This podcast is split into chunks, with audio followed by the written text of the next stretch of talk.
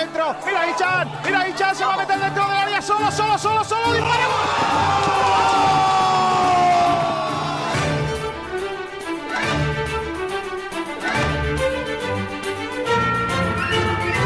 Porque antes de llegar al Málaga, recuerden eh, que yo comía patatas fritas con huevo en mi despacho, sigo comiéndolas y cuando me vaya lo voy a seguir haciendo.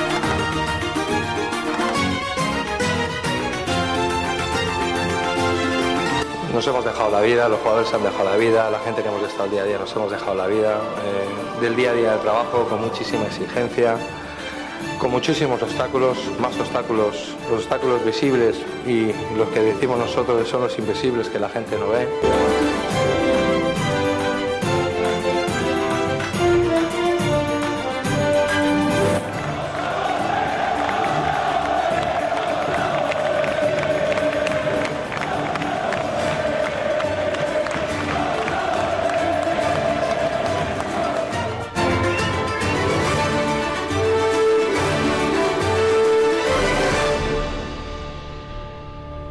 Saludos a todos y bienvenidos a Frecuencia Malaguista. Llega el Okazaki Day, mm, o lo que viene siendo el cierre de mercado veraniego en el fútbol nacional, en el fútbol español.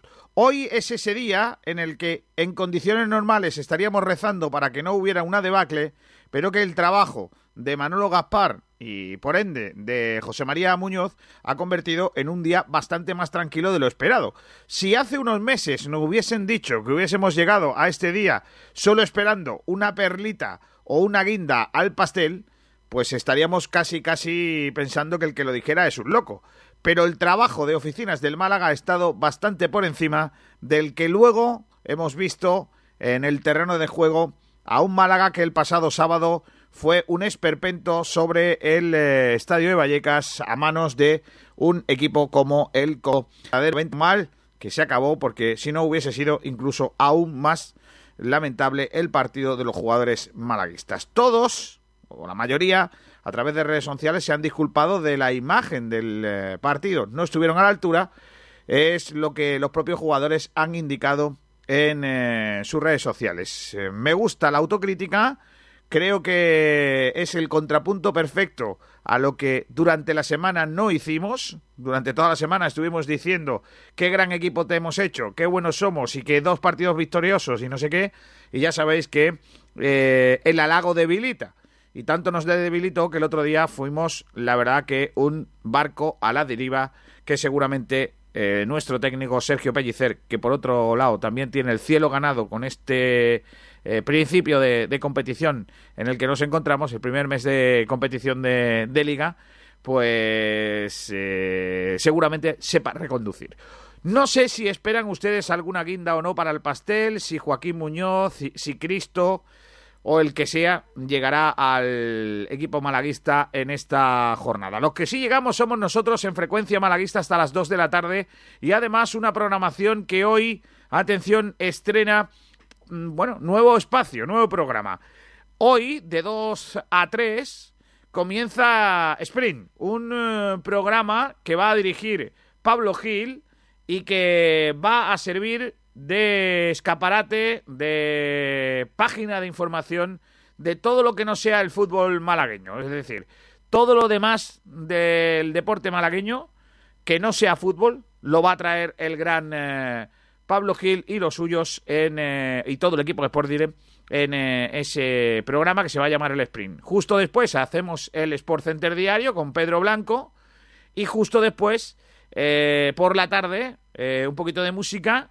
Luego volverá la información con los chicos de la pelota malagueña como cada lunes. Justo después, por pelotas, con el equipo de Borja Aranda. Y en el día de hoy cerraremos la emisión hasta que el cuerpo aguante en el Okazaki Day, que os aconsejo que nos sigan eh, porque vamos a vivir el cierre del mercado, con la esperanza de que llegue algún jugador más en el Málaga y, bueno, contando un poco el resto de mercado nacional e internacional en ese programa ya tradicional, eh, valga el pareado, de nuestra casa. Así que con todo eso vamos a vivir un lunes mítico. Eh, un lunes mítico que tiene un montón de cosas para nuestra frecuencia malaguita. Eh, malaguista, perdón. Empezando por el gran eh, eh, Julio Portavales. Hola Julio, ¿qué tal? Muy buenas. Hola, muy buenas, Kiko García. Bueno, Julio, cuéntanos de qué vamos a hablar, cómo vamos a afrontar este frecuencia malaguista de hoy. Hoy tenemos un montón de cosas de, del Málaga y un montón de, de cosas porque al final eh, por partido, también el final, como tú decías, del mercado veraniego. Vendrá ahora Sergio con todo lo que haya ocurrido con el Málaga en la última hora. Luego Rocío explicándonos cómo va a afrontar el Málaga ese cierre de mercado. La carta de los jugadores del ERE. Cómo fueron nuestras sensaciones del partido contra el Rayo Vallecano. Las estadísticas de los jugadores que debutaron. Y obviamente nuestro jugador excelencia y nuestro chumbo. Y además, Kiko García, también tenemos los debates en redes sociales, que ya tenemos algunos comentarios y básicamente pues preguntamos varias cosillas a nuestros oyentes. ¿Qué estamos preguntando? Como por ejemplo, pues como por ejemplo, eh, uno de debates es las sensaciones del, del, partido. ¿Qué nos pareció esa derrota del Málaga en Vallecas por cuatro goles a cero? Ya pueden ir dejando sus comentarios. Además, también tenemos otro debate que creo que puede ser muy interesante, que es si Pellicer se equivocó con la alineación. Vale. Eso está bien, ¿eh? Sí, Por, porque... eh, es un buen debate. No sé quién lo, ha, quién lo ha propuesto, pero es un tío que, que piensa. Sí. Bueno, ese es uno de los debates. Tenemos también que elegir el jugador excelencia, el mejor jugador de la jornada con bodegas excelencia y también el chumbo. Oh, madre mía. Jugador excelencia, Kiko. Jugador excelencia, ¿eh? vinos excelencia, los, los, vinos de ronda con denominación de origen eh, y con sabor a Málaga ahí detrás. Así que con los vinos excelencia haremos esa, esa elección del eh, futbolista eh, que más os gustó y el que menos también en el partido de Vallecas. Bueno, pues todo eso lo vamos a hablar. Antes de todo, vamos a la última hora del Málaga de fútbol con el gran Sergio Ramírez. Diego Rodríguez, tu carpintería de aluminio al mejor precio, te ofrece la última hora del Málaga Club de Fútbol. Hola Sergi, ¿qué tal? Muy buenas. Buenas tardes, ¿qué tal? ¿Cómo estamos? Que alguien tiene puesto eh, la página web de sportdirectradio.es porque me escucho doble ahí de fondo. Imposible. ¿No? Pues, pues será tú, Vigo García. ¿eh? ¿Cómo voy a ser? Aquí no hay nada abierto. Vale, vale, vale, nada. Hoy hay que empezar con esto, ¿no, que, Kiko? ¿Con qué? Con, con, con esta maravilla.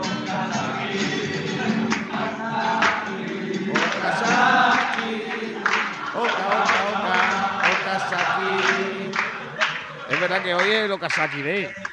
¿Verdad? O Kazaki. había, había, que empezar hoy con Es él. verdad que lo Kazaki Day, por lo que sea, eh, ya no tiene tanta gracia desde que las cosas en el Málaga van normal. No. El, el, año pasado fue lo mejor que, que, podemos vivir en un Okazaki Day y yo creo que ya va a ser difícil repetirlo. ¿eh? Va a ser irrepetible. Hemos llegado, sí. hemos llegado al culmen. Hemos, hemos llegado a ser un club serio. Vamos a intentar por todos los medios que, que tenga gracia el Okazaki Day esta noche, pero Sí. igual por lo que sea, vamos a tener que, que- que- que- que intentarlo mucho, ¿eh? Como no Por invitamos lo que a sea, Tomás Manolo García, Gaspar quiere irse a descansar, ¿no? o a Tomás Más García o a yo que sé, a- al comandante Lara, que tienen gracia, nosotros por lo que se ve va a ser complicado. Pero en fin, Hombre, podemos hablar con Manolo Gaspar para que nos deje alguna perrita de última hora. ¿te imaginas? Manolo Gaspar querrá descansar. No, esta noche no se va a Claro. acostar tarde. No, por que A lo mejor, a lo mejor le da por echar todos los fichajes.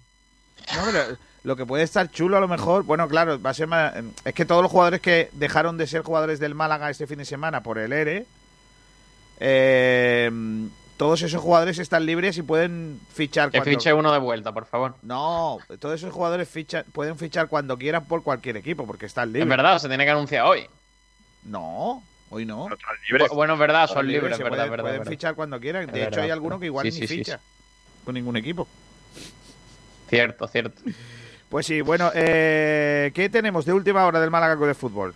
Bueno, poquita cosa y bueno, llegamos al mercado, al final del mercado, sus últimas horas por delante y bueno, el Málaga que llega ya con los deberes hechos este último día en la oficina de Martirico que piensan en dos operaciones. Las únicas dos operaciones que hay previstas para el día de hoy es el anuncio oficial de Juan de con ficha profesional que se ha inscrito como jugador profesional y pase a formar parte de jugador del primer equipo y la de llegada de un refuerzo extra para la parte ofensiva. La opción de Cristo González se ha complicado en las últimas horas, ya que su club de procedencia, el Udinese, eh, no estaría dispuesto a pagar parte de la ficha para que llegase al Málaga, ya que el equipo malaguista no, no puede pagar la totalidad de su ficha y de una parte debería pagarle el club de procedencia, que no está dispuesto a eso y todo indica que se, que se marchará a un club de Grecia cedido. Eh, otra de las opciones que está en la lista es eh, Joaquín, procedente del Huesca, que no vería con malos ojos pagar eh, la parte de, su ficha. Es decir, que el Huesca no ve con malos ojos pagar esa, esa, esa parte de la, de la ficha para que pueda llegar al Málaga. Y bueno, pues habrá que ver. ahora mismo es la opción que más fuerza coge tras que Cristo González se complique. También hay una opción extra que no se descarta, que es la opción de Silla, como comentamos hace unos días, que estará abierta hasta última hora. Eh, como última posibilidad, también encontrar una, salida de algún equipo en los últimos momentos eh, y buscar en esos descartes de última hora de, primera división a ver qué hay, qué hay disponible en el mercado en, en las últimas horas. Todo puede pasar. La buena noticia es que la plantilla está cerrada a falta de perfilar esos dos últimos detalles y bueno, 14 horas por delante para dar a conocer, eh, para, para que sepamos a ciencia cierta cuál es eh, la plantilla del Málaga al menos hasta el próximo mercado de enero. Bueno, por cierto, tengo por aquí, no sé si tú lo tienes también, eh, no quiero hacerte spoiler de tu sección, tengo por aquí el, planning de la semana antes de jugar el domingo ante Las Palmas. Mm, no, no tengo esa información. pues yo lo tengo. Planning de entrenamientos. Ojo porque el Málaga no descansa ningún día esta semana. Madre mía. A trabajar. ¿Cómo han metido? Cuatro a correr más. Es lo que hay. Como los entrenadores antiguos. Lunes 5. Entrenamiento en anexo de la Rosaleda a las 10 de la mañana. Se ha entrenado el equipo en el día de hoy. Martes 6. Entrenamiento en el anexo de la Rosaleda a las 10 de la mañana. Miércoles 7. Entrenamiento en el anexo de la Rosaleda a las 10 de la mañana. Jueves 8. La Rosaleda. Entrenamiento anexo de la Rosaleda 10 de la mañana. Viernes 9, entrenamiento anexo de la Rosaleda, 10 de la mañana. Ah. Y sábado 10, entrenamiento anexo de la Rosaleda, 10 de la mañana. Domingo 11, partido a las 4 ante Las Palmas. Menuda semanita van a tener eh, los pupilos de, Pellicer. Lo raro es que no entrenen en la federación, que venían haciéndolo habitualmente y se pasan al anexo de la Rosaleda. A mí hay una cosa que me gusta, que, lo, que confirma lo que dijo el otro día Pellicer. Vamos a trabajar, vamos a trabajar mucho. Pues aquí está, todos los días entrenamiento. Eso está bien. Igual el equipo descansó ayer, pero lo que sí está claro es que van a ser eh, siete días de entrenamiento, o sea, seis días de entrenamiento más el, más el partido. Claro, dijo Pellicer que había una semana larga por delante y bueno, pues vamos a ver si, si la aprovechan. Pues sí, este es el planning de trabajo del Málaga para preparar el partido ante Las Palmas del domingo a las 4 de la tarde. Más cosas. Poquito más, eh, es el pequeño resumen que he hecho para las últimas horas del mercado y vamos a cerrar eh, esta sección, vamos a cerrar este mercado por aquí.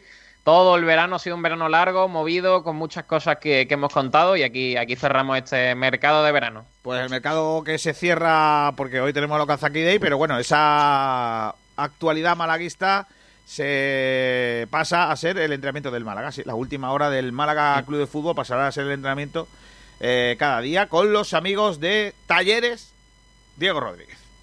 Talleres Metálicos Diego Rodríguez, tu carpintería de aluminio al mejor precio, te ha ofrecido la última hora del Málaga Club de Fútbol. 12 del mediodía, 16 eh, minutos. Eh, voy a saludar a compañeros que ya están con nosotros, comenzando por Rocío Nadales. Hola, Rocío, ¿qué tal? Muy buenas. Hola, ¿qué tal, Kiko? Buenas tardes. se ha venido un ratillo con nosotros Fernando Muñoz. Hola, Fernando. Fernando, está silenciado. Ahora. Buenos días, Kiko. Buenos días. Buenas tardes, Fernando. Buenas tardes ya. Eh, voy a empezar contigo, Fernán, porque yo creo que el debate puede empezar por ahí para analizar el partido del, del viernes, eh, perdón, del sábado del Málaga Club de Fútbol. La jugada de Marras. ¿Fue penalti? ¿Monestillo se equivocó? ¿Tú hubieses pitado penalti? ¿O no, o no era penalti? Yo lo dije en directo en la retransmisión. Para mí es penalti. Para mí es penalti. No es que sea un penalti claro y flagrante, una mano de estas que estén, que sea, pero para mí es penalti. Tiene el brazo lo, sufi- lo suficientemente despegado.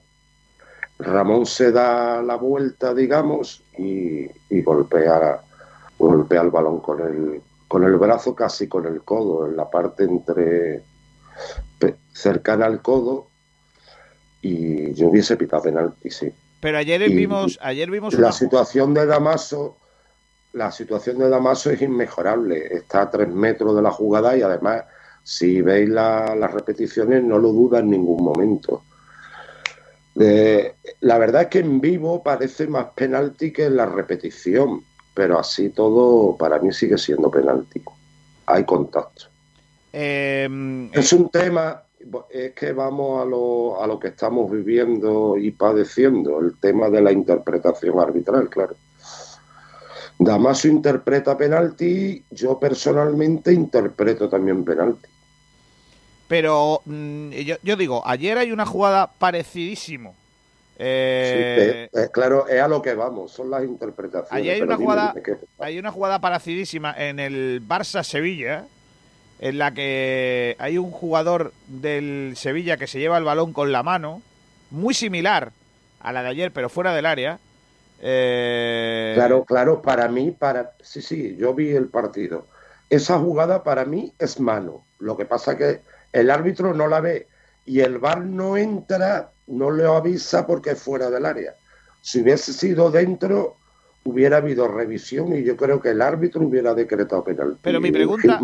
Pero mi pregunta es, y, y- y tú eres eh, o has sido árbitro y, y uno no deja de ser árbitro nunca, eh, si no crees que la interpretación arbitral perjudica a los árbitros, es decir, el no tener claro si es o no es penalti, porque la normativa deja al albedrío o al juicio del, del árbitro eh, tomar las decisiones perjudica al, árbitro, porque yo creo que eh, claro que lo que en perjudica este porque hay mucha polémica. que Si- yo digo, yo creo si Fernando se dijeran todos los contactos de mano, de todo lo que den la mano, fuera penalti, o todos los agarrones son penalti, no hay que mirar intensidad ni si es suficiente, sino, pues al árbitro le quitaría un problema, simplemente el VAR le diría, ¿la ha dado la mano? Vale, penalti, mira que no la ha dado, vale, no hay penalti, los agarrones lo mismo, y los empujones igual, entramos que si es suficiente para derribarlo, que si no, Pero no puede contacto. ser. No ¿Ha habido ser. agarrón? Sí, lo ha tocado, sí. Pero, Pero lo claro, que no puede ser. baloncesto. Pero Fernando, lo que no puede ser es que porque un una mano sea fuera del área, no es mano, y si una mano es dentro del área, sí es mano. Eso no puede ser. Sí, Ese-. Eso no No, puede no, la- no, no, las dos son manos. A ver si me explico. Sí. El tema es el bar, que solo entra para las de dentro. Para las de fuera no se entra. Porque entonces, evidentemente, habría que entrar para todas las faltas que hay en un partido Pues- pues y para entonces, todo. Entonces, Yo lo que te el digo, bar estaría cada momento interviniendo. yo lo que te digo es que eh, la doble vara de medir no es buena y a mí personalmente me parece que Ramón no puede hacer nada para evitar que le dé la pelota en la mano. No puede hacer nada. Es como el otro día, el penalti aquel famoso eh, en el campo del Betty, me parece que fue, eh, con que también eh, hubo ahí una acción en el que es que eh, la de la del penalti que se está cayendo y le dan la mano, ¿sabes? ¿Qué va a hacer el jugador? No se puede arrancar la mano. la- nueva regla, o sea, la nueva regla de interpretación de mano con tema de VAR, lo que indica es que cuando la mano está en el suelo y el jugador no hace por golpear, eh, que entonces no se sanciona. Pero es, está el brazo de Ramón está ligeramente, vuelvo a repetir, ligeramente, pero lo suficientemente despegado para que para que se, eh, se sancione ese penalti. Hombre, yo Ah, no- hay contacto. No se puede hablar Eh, de eh. no se puede hablar de que Monestillo eh, fuera el culpable de la goleada, porque no se puede hablar de eso, ¿no? No, no, Pero- claro, pero, pero- es una jugada, claro, para mí las dos jugadas clave del partido son, que eso es lo que al Málaga ya lo deja listo para el resto, el penalti y el gol en propia meta de Juan de. un 2-0 en los primeros minutos, ya el Málaga no tiene capacidad de reacción. ¿Qué ocurre? Que si no se pita ese penalti y si Juan de eh, no mete el gol en propia puerta, a lo mejor estamos hablando de otro resultado o a lo mejor estamos hablando de un 6 a 0. El fútbol es imprevisible, esto nunca se sabe. ¿Me entiendes? Pero evidentemente son las dos jugadas claves del partido, el penalti y el gol en propia meta. No sé qué opinan nuestros compañeros Sergio y, y, Julio sobre si había penalti o no.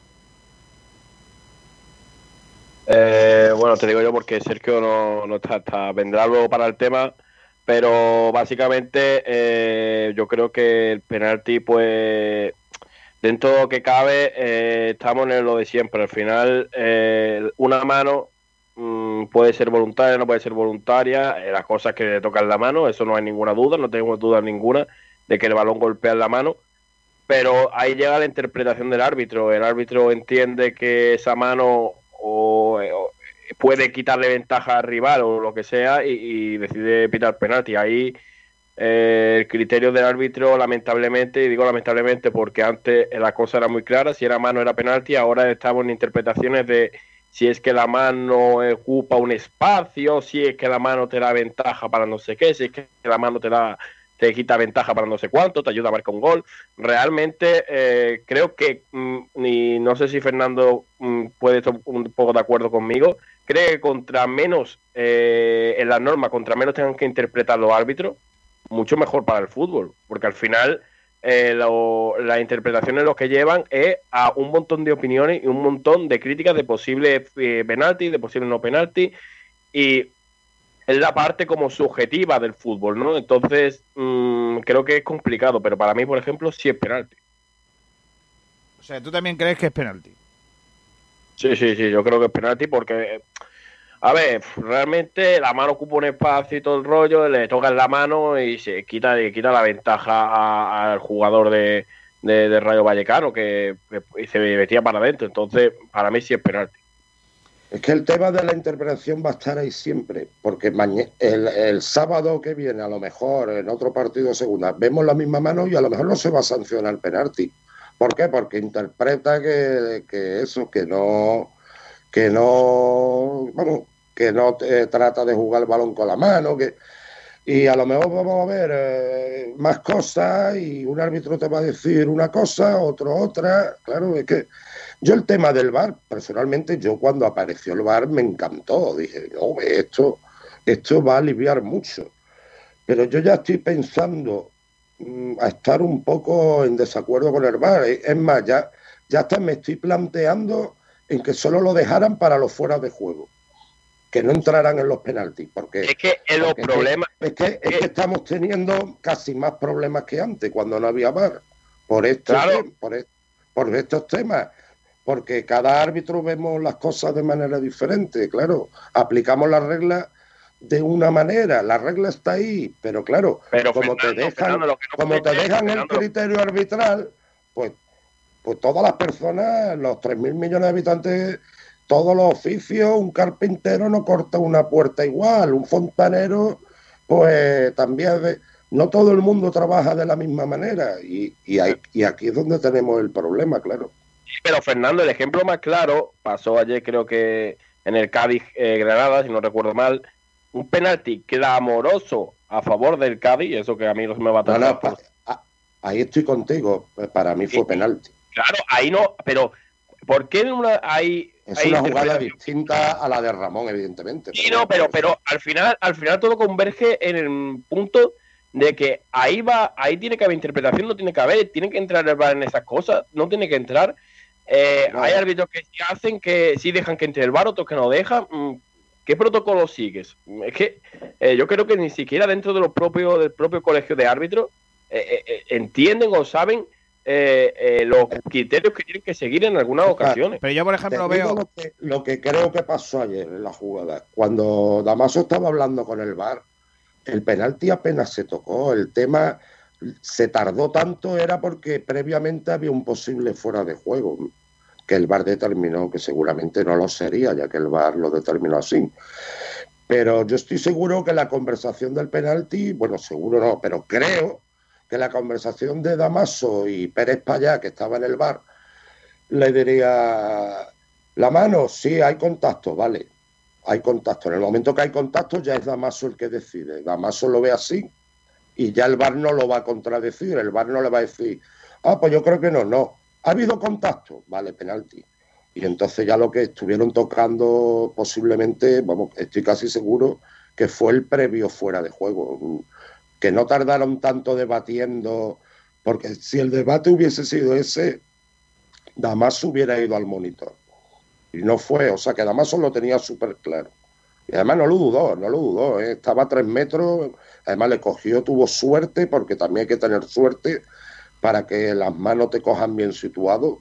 Damaso lo estaba, estaba a un metro fuera del área y claro, y, él no fue ni al monitor. ¿Por qué? Porque lo tuvo claro. Eh, hicimos el otro día, Julito, una encuesta de que si había o no penalti.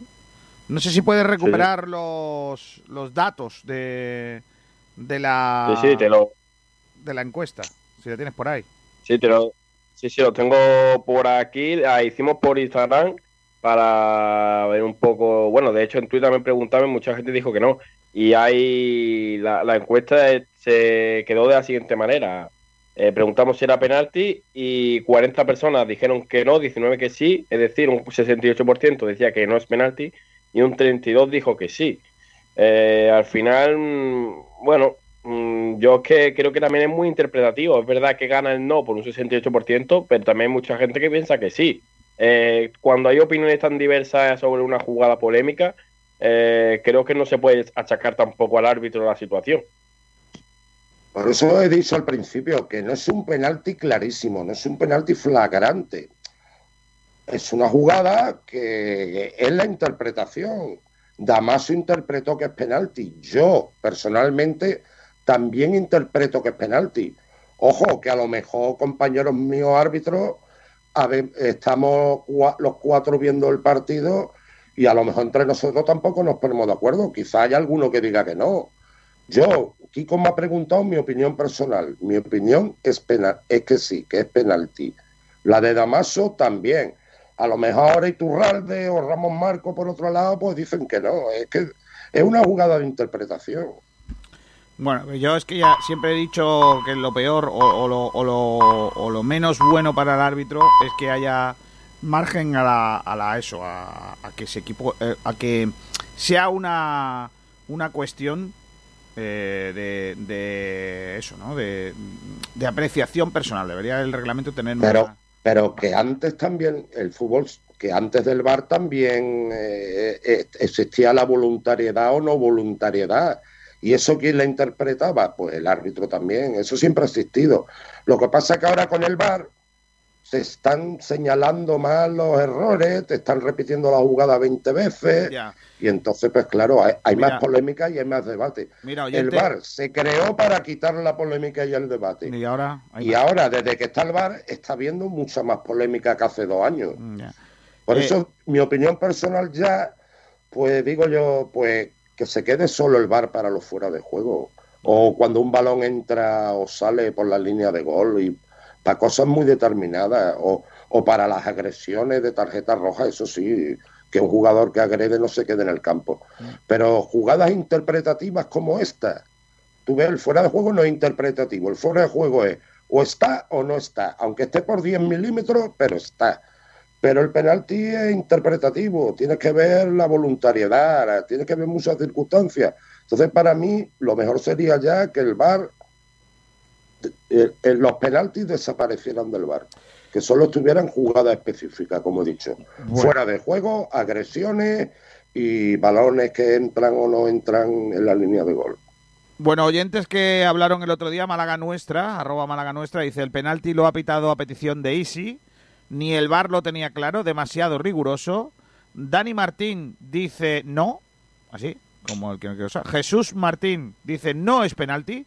Ramón hace todo lo posible por apartar la mano de la trayectoria del balón.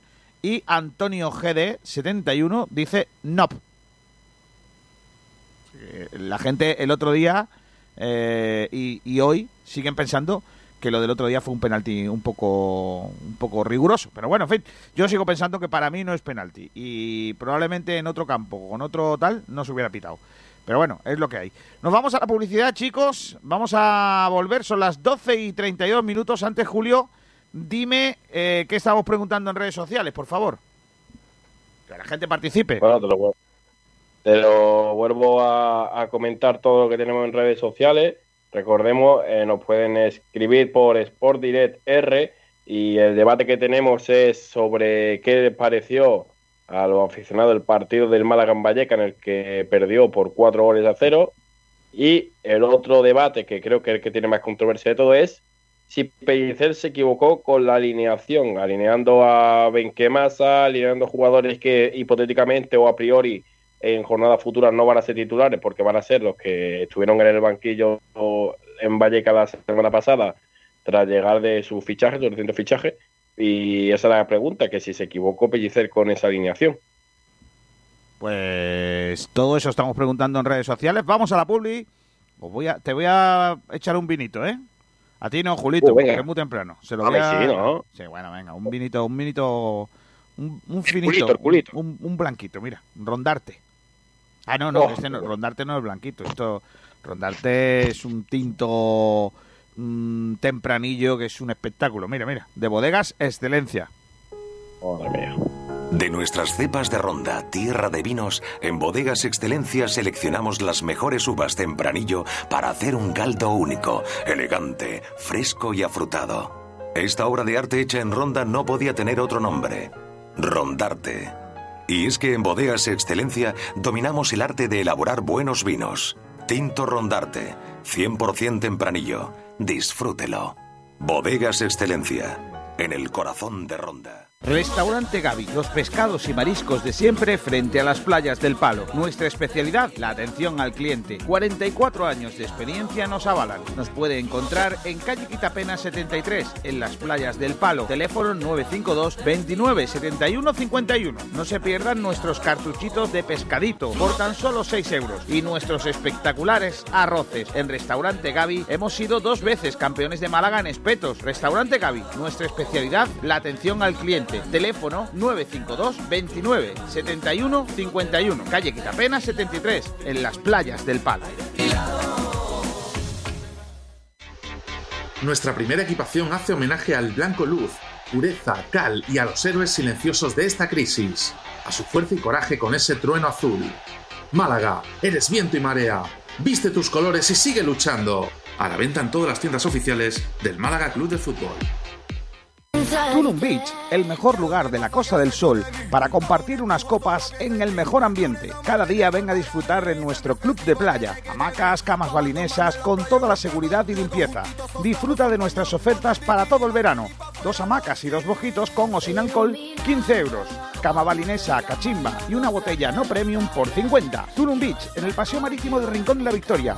Vive nuestras tardes con las meriendas más especiales. Cafés, batidos glotones, gofres, tazones de cereales y las primeras copas. Y por la noche, la marcha y el ambiente más especial en nuestra terraza. Vive el verano. Vive Tulum Beach. Caseros María Conejo. El sabor y la calidad tradicional de la pastelería de siempre. Horneados al estilo tradicional de la Axarquía para ofrecer todo el sabor y calidad de los productos artesanales hechos a mano, sin aceite de palma, sin conservantes ni colorantes. Los de toda la vida, del horno a tu mesa. Prueba nuestras tortas de aceite de Río Gordo, magdalenas caseras, mantecaditas de chocolate y nuestros bizcochos de almendras de la Axarquía, de pasas de nuestra comarca y arándanos, rellenos de crema de vainilla, de chocolate, roscos de vino de Málaga al horno, tortas de canela. Tenemos magdalenas sin azúcar y sin lactosa. Encuéntranos en las tiendas de tu barrio y en los supermercados Mascom. Dulces caseros María Conejo, con el sello de sabor a Málaga. Desde 1976, 617 47 4601. Búscanos en redes sociales. Dulces caseros María Conejo. Junto al mar, en el paseo marítimo de Rincón de la Victoria está La Cañita. El mejor lugar para comer el pescado típico de Málaga. Disfruta de todo el sabor de la fritura de siempre y con los pescados más frescos. Es que están vivos. Ven a comer con toda la tranquilidad del mundo. Hemos aplicado los sistemas más adecuados para tu protección y la de tu familia. Prueba nuestros calamares espetados, nuestros pescados asados y las manolitas, las sardinas medianitas, las auténticas de la bahía con un precio sensacional. Dos espetos, 7 euros. El pulpo a la gallega, los calamaritos, el pulpo frito, la rosada, gambas frescas de la bahía, alvejas, toda la calidad de la cañita. Ven a comer y repetirás. La cañita, pescados y mariscos de Málaga con todo el sabor de siempre. El alimento del futuro, el vegetal más nutritivo conocido hasta la fecha, Moringa Spain, con el sello de sabor a Málaga. Cultivamos, producimos y exportamos desde nuestras explotaciones de Rincón de la Victoria. Seleccionamos las hojas maduras de árboles que producen hojas de alta calidad, del 32 al 35% de proteínas, superior al producto que llega de terceros países. La moringa es una proteína vegetal recomendada por la OMS por sus beneficios para el cuerpo. Contiene más de 90 nutrientes, entre ellos 46 antioxidantes vitaminas A, C y E que evitan el efecto de los radicales libres en el organismo, retrasando el envejecimiento. Reduce la hipertensión y el colesterol. Es diurético y antidiabético. Mejora las funciones del hígado. Es un gran estimulante cardíaco y circulatorio. La moringa aumenta la resistencia física y mental en situaciones de estrés y ayuda a obtener un estado de salud óptimo. Se pueden consumir en cápsulas, infusiones, en polvo. Infórmate en moringaspain.com. moringaspain.com. dormir. La mejor comida, la de siempre, los sabores de nuestras madres, de nuestras abuelas, cómo añoramos el buen cuchareo. En el caldero te retrotraemos a los sabores de siempre con un menú del día al estilo malagueño. Prueba nuestro gazpachuelo y nuestra amplia variedad de arroces y platos de cuchara, elaborados con todo el sabor de nuestra cocina de siempre, de Málaga, de nuestra gente. Venga a tapear, estamos en pleno barrio de la Victoria. Prueba nuestra especialidad en bacalao gratinado, todo regado con una amplia bodega con los mejores vinos del territorio español. Prueba nuestras carnes, chuletillas a la brasa, solomillo, entrecot y remata con uno de nuestros postres caseros. El Caldero, Compás de la Victoria 18, teléfono de reservas 951 99 48 39. El Caldero, el sabor de siempre, el que tanto añoramos. Pues vamos con el segundo punto del día, el análisis del encuentro del eh, Málaga Club de Fútbol en eh, el estadio de Vallecas, eh, con el Málaga en, en, el probablemente peor partido de la temporada, ¿no, Julio?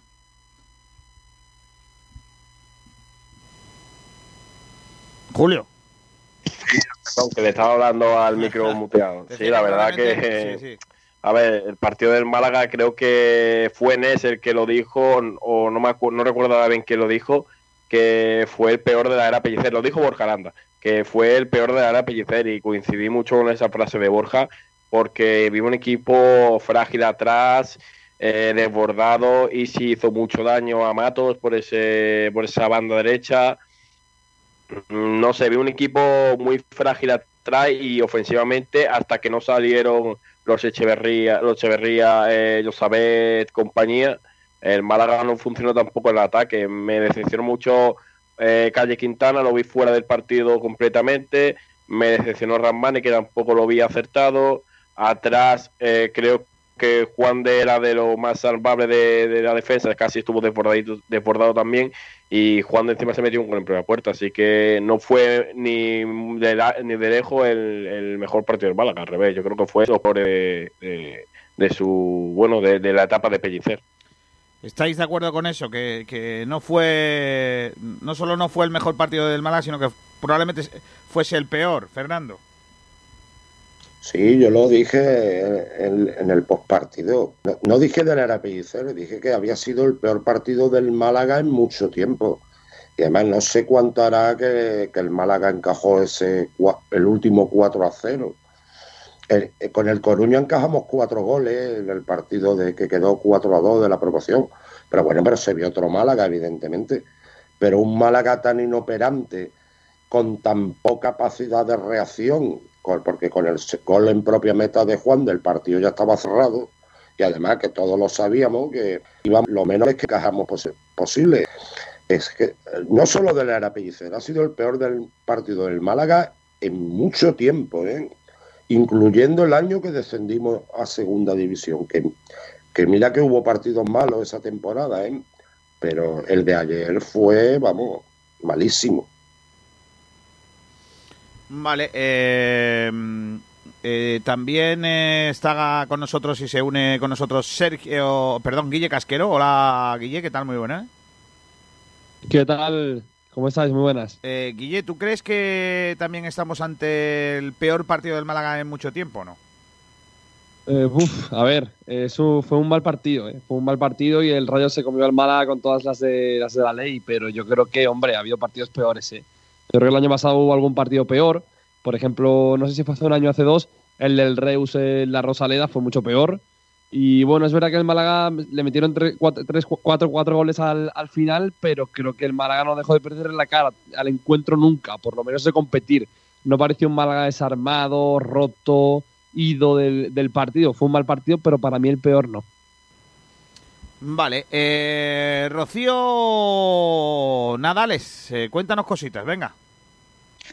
Pues como ya sabéis, hoy es el último día de mercado en España y el Málaga pues sigue trabajando para traer algún refuerzo más. En la agenda de Mano Gaspar pues se barajan varios nombres. Uno de ellos es el de Cristian González, que ahora mismo pues está bastante complicado que venga porque el presidente de Udinese no quiere ceder al jugador. Y otra de las opciones que baraja Manolo Gaspar pues sería Joaquín Muñoz del Huesca, que vendría también cedido. El Huesca ha dado el visto bueno, pero a ver qué pasa. Y bueno, pues en este final de mercado, pues lo más destacado ha sido el ERE.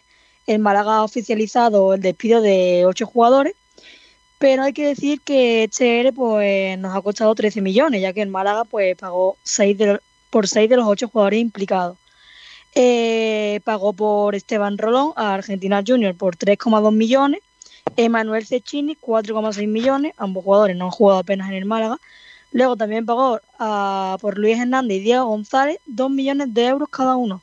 Luego Bularú eh, fue comprado por 600.000 euros al Rabat. Y finalmente Renato Santos, por el que se abonó 200.000 euros. Y luego, pues otros dos jugadores que han sido despedidos han sido Juanpi y Dani Pacheco, que ambos pues vinieron gratis, Juanpi desde la cantera y Dani Pacheco pues vino gratis pero ambos jugadores han tenido un contrato muy alto. Nefasta gestión del Málaga hecha, ¿eh, Kiko? Pues, hombre, vamos a ver, es que creo que, que mmm, tal y como lo has contado, parece que el Málaga le ha costado 13 millones a los jugadores. No, no es así. O sea, el jugador, eh, el Málaga ha tenido que echar a estos jugadores porque ya en su día vinieron sobrevalorados al Málaga. O sea, son claro. cosas distintas. A lo que te refieres de mala gestión es precisamente eso, que fichamos a una serie de jugadores que luego no han servido y además a un precio muy alto. Eso es lo que yo quiero valorar de, de, de esa salida de los jugadores. O sea, el Málaga ha tenido que pagar por encima de, de sus posibilidades a jugadores que no valían eso. Por cierto, que Altani, o concretamente su agencia de comunicación, ha mandado, acaba de mandar una, un comunicado de prensa que dice así. Altani pone de relieve la ineficacia del administrador judicial en la gestión de los despidos de la plantilla. El máximo accionista del club señala que se han despedido a ocho jugadores al no conseguir colocarlos en el mercado de fichajes y tras acordar con la Asociación de Futbolistas Españoles el incremento de sus indemnizaciones, lo que aprueba las carencias en gestión de clubes deportivos de José Manuel Muñoz. El presidente y propietario del Málaga, Seik Abdullah Altani, dice esa nota de prensa eh, que se pone de relieve una vez más la ineficacia del administrador judicial que llegó a un acuerdo con la Asociación de Futbolistas Españoles que representa a los jugadores afectados por el ERE del club, cerrando el despido de ocho futbolistas sin haber sido capaz de vender o ceder a ninguno de ellos cuando sus fichas rondan los 7 millones de euros. Pues mira, 7 millones de euros que no ahorramos, campeón. Así, Juanpi, Luis Hernández, Pacheco, Rolón, Renato, Diego González, Bolarú y Cechín abandonan el club de Martinicos mientras que la eh, reducción salarial. El acuerdo alcanzado entre comillados, es decir, que se supone que esto es palabra de Altani, amén, el acuerdo alcanzado con la AFE conllevaba el incremento de las indemnizaciones siendo de más de 20 días por año trabajado, esto es lo que está estipulado por despi para despidos por causa económica, por lo que han hecho un desembolso de, la rica, de las arcas del club por encima de lo que hubiera sido necesario. Tras este acuerdo, los ocho jugadores obtienen su carta de libertad para poder conseguir un club antes de que cierre el mercado de fichajes. Mentira, porque el club puede hacerlo cuando el jugador puede hacerlo antes o después. Esta situación es otro claro ejemplo de la falta de experiencia del administrador judicial, José María Muñoz, en la gestión de clubes deportivos y de cómo manejar una plantilla, ya que no ha conseguido cerrar u obtener ninguna negociación con otros clubes para la venta o cesión de alguno de los jugadores despedidos, eh, lo que supondría la obtención de ingresos para el club. Unas carencias, dice, que ya fueron reveladas en los procesos de venta de jugadores como Ricardo Horta o Javier Ontiveros que hubieran permitido ingresar al club 8,5 millones de euros, o en el litigio con el exjugador del Málaga Johnny y la eh, Lazio, cuya resolución a favor del club conllevaría el ingreso de los 12 millones de euros de la cláusula de rescisión de jugador. Este señor lo que viene siendo es que Altari no se entera, ¿eh? Altari no se entera. Vamos a ver, si el proceso de venta de Horta no depende del Málaga, ¿qué leches va a decir el Málaga si su equipo no lo quiere vender? Claro. que hay, hay, que, hay que puede hacer el Málaga, que va Manolo Gaspar con una pistola a Portugal a, a amenazar de muerte a... Vamos, yo, yo flipo a veces con este hombre. Y, lo de Javier Ontiveros, pero si cuando el Málaga vende a Javier Ontiveros, Altani ya estaba, ¿no? Claro, de hecho, eh, no, pues sí, claro, Ontiveros... De hecho, eh, aquí hay gente, eh, sobre todo Miguel Almendral, que alababa la gran gestión de Altani, porque había conseguido eh, sacar por más dinero a un tibero. Así que Altani estaba aquí yo todavía. Creo que, eh, yo creo que él diría Antoñín, a lo mejor. Aquí falta lo de Antoñín, yo creo. Por eso igual Ah, se ha equivocado entre claro. Javier Ontivero y Antoñín. Pero bueno. Y luego Sí, lo de no, lo de bueno, Johnny, eh, lo de Johnny a la parecido, Lazio, Muy parecido. lo de Johnny a la Lazio que, que habrá que preguntarle al Tani cómo llevaba el proceso él cuando estaba él, ¿no? Porque está en el mismo lado. Tampoco ha cambiado mucho. En fin, eh, Altani también señala que son, eh, son asuntos que siguen sin resultado tangible y entendemos que han sido intencionadamente ignorados y aparcados por el administrador como tantas otras medidas propuestas que hubieran garantizado la via- viabilidad del club. Madre mía. El presidente del Málaga también dice tener dudas sobre cómo se han llevado a cabo las nuevas incorporaciones, todas ellas procedentes de la agencia de representación de deportistas Promo Sport. Mm. Tener exclusividad con una agencia es incomprensible. Mamma mía. Altani ha creado el mejor equipo de gestores del deporte profesional. Madre mía. Están trabajando duramente para recuperar la gestión del equipo y poner en marcha un proyecto exitoso. ¡Adiós! Ojo, ¿eh? La verdad es que yo flipo el Kiko García. Nuestro compromiso Ese es recuperar el mejor momento del Málaga y para esto haremos todo lo que haga falta, sin escatimar en esfuerzos. Una vez finalice esta etapa de desarticulación por fascículos del equipo, disfrutaremos de un nuevo y gran Málaga, señala Altani. Madre mía, ojo a la noticia que esta sí es nueva, ¿eh? Altani dice haber creado el mejor equipo de gestores del deporte profesional que están trabajando actualmente de manera dura para recuperar la gestión del equipo y poner en marcha un, un proyecto ambicioso o exitoso. El compromiso de Altani, dice, es recuperar el mejor momento del Málaga y para esto haremos todo lo que haga falta para escatimar en esfuerzos. Mamma mía. Pues Kiko García, yo es que la verdad, el señor Altani sigue en su, en su línea, o sea, es que cada comunicado que saca, eh, creo que el último comunicado que, que expuso eh, dije que, que no me va a sorprender nada más de este hombre, pues retiro lo dicho, ha conseguido, ha conseguido sorprenderme más. Es un hombre que creo que se autoengaña a él mismo, eh, vive en una burbuja que yo creo que el resto de personas no vivimos y lo de este hombre ya es mm, está ya pasándose a sinvergoncería, o sea, impresionante. Bueno, eh, eh, eh, está diciendo, me, dice por a Miguel Almendral que, que dejar pasar el tema Altani y que eh, se pasen los plazos, eso lo dice Miguel Almendral. O sea, los plazos del tema Johnny no se han pasado. Que se sepa, el tema Johnny sigue estando donde tiene que estar. En los juicios de, de, la, de la Federación Internacional de Fútbol, la, la FIFA. Eh, que los que van lentos son ellos, no el Málaga. El Málaga no puede hacer nada para que eh, vaya más rápido. Ni lo podía hacer Altani, ni lo puede hacer José María Muñoz. Y también hay que recordarle al Tani que lo de la Lazio está en el mismo punto que él lo dejó. ¿Sabes? Que, que yo qué sé. Querer justificarse... Altani puede decir muchas cosas, pero lo que sí está claro es que no puede tratar de echarle muertos a José María Muñoz de, de, de malas gestiones realizadas cuando él era el que mandaba. Eso no puede, eh, no puede hacerle el muerto, echarle muertos de esos no. Lo de que Johnny fuera la Lazio gratis eh, no es un muerto de José María Muñoz, es un muerto del que le hizo un contrato a ese señor en el que decía que podría jugar en un equipo de primera división si bajamos a segunda. ¿Por qué? ¿Por qué? ¿Por qué mm, eh, él y Michael, eh, Michael Santos tenían ese contrato? ¿Por qué? ¿Por qué lo tenía que contar? ¿Por qué nuestros directivos hacían eso? ¿Por qué Arnau fichaba así? Pues Kiko hacía. Pero ese es- Guille, Eh, Guille, ¿qué te parece? Es volver a. eh, Sí, perdona, Julio, ¿qué te parece Sí. la carta de Altani, Guille? A ver, es que yo creo que cada carta de Altani tiene menos sentido que la otra, ¿no? Lo decía un compañero. Es que deja- no deja de sorprender. Nos sorprende una vez, parece que ha llegado al al límite y sorprende de nuevo. Para mí, eh, no hay que echarle mucha cuenta al asunto eh, de Altani. Yo creo que José María Muñoz está haciendo un buen papel como administrador judicial, gerente, vamos a decir, eh, pseudopresidente de- del equipo, eh, máximo directivo para tomar decisiones. Y yo estoy muy contento y muy tranquilo con la gerencia actual de- del equipo, la dirección que, que está tomando el club, tanto de Pellicer como de Manolo Gaspar, como de, de Muñoz.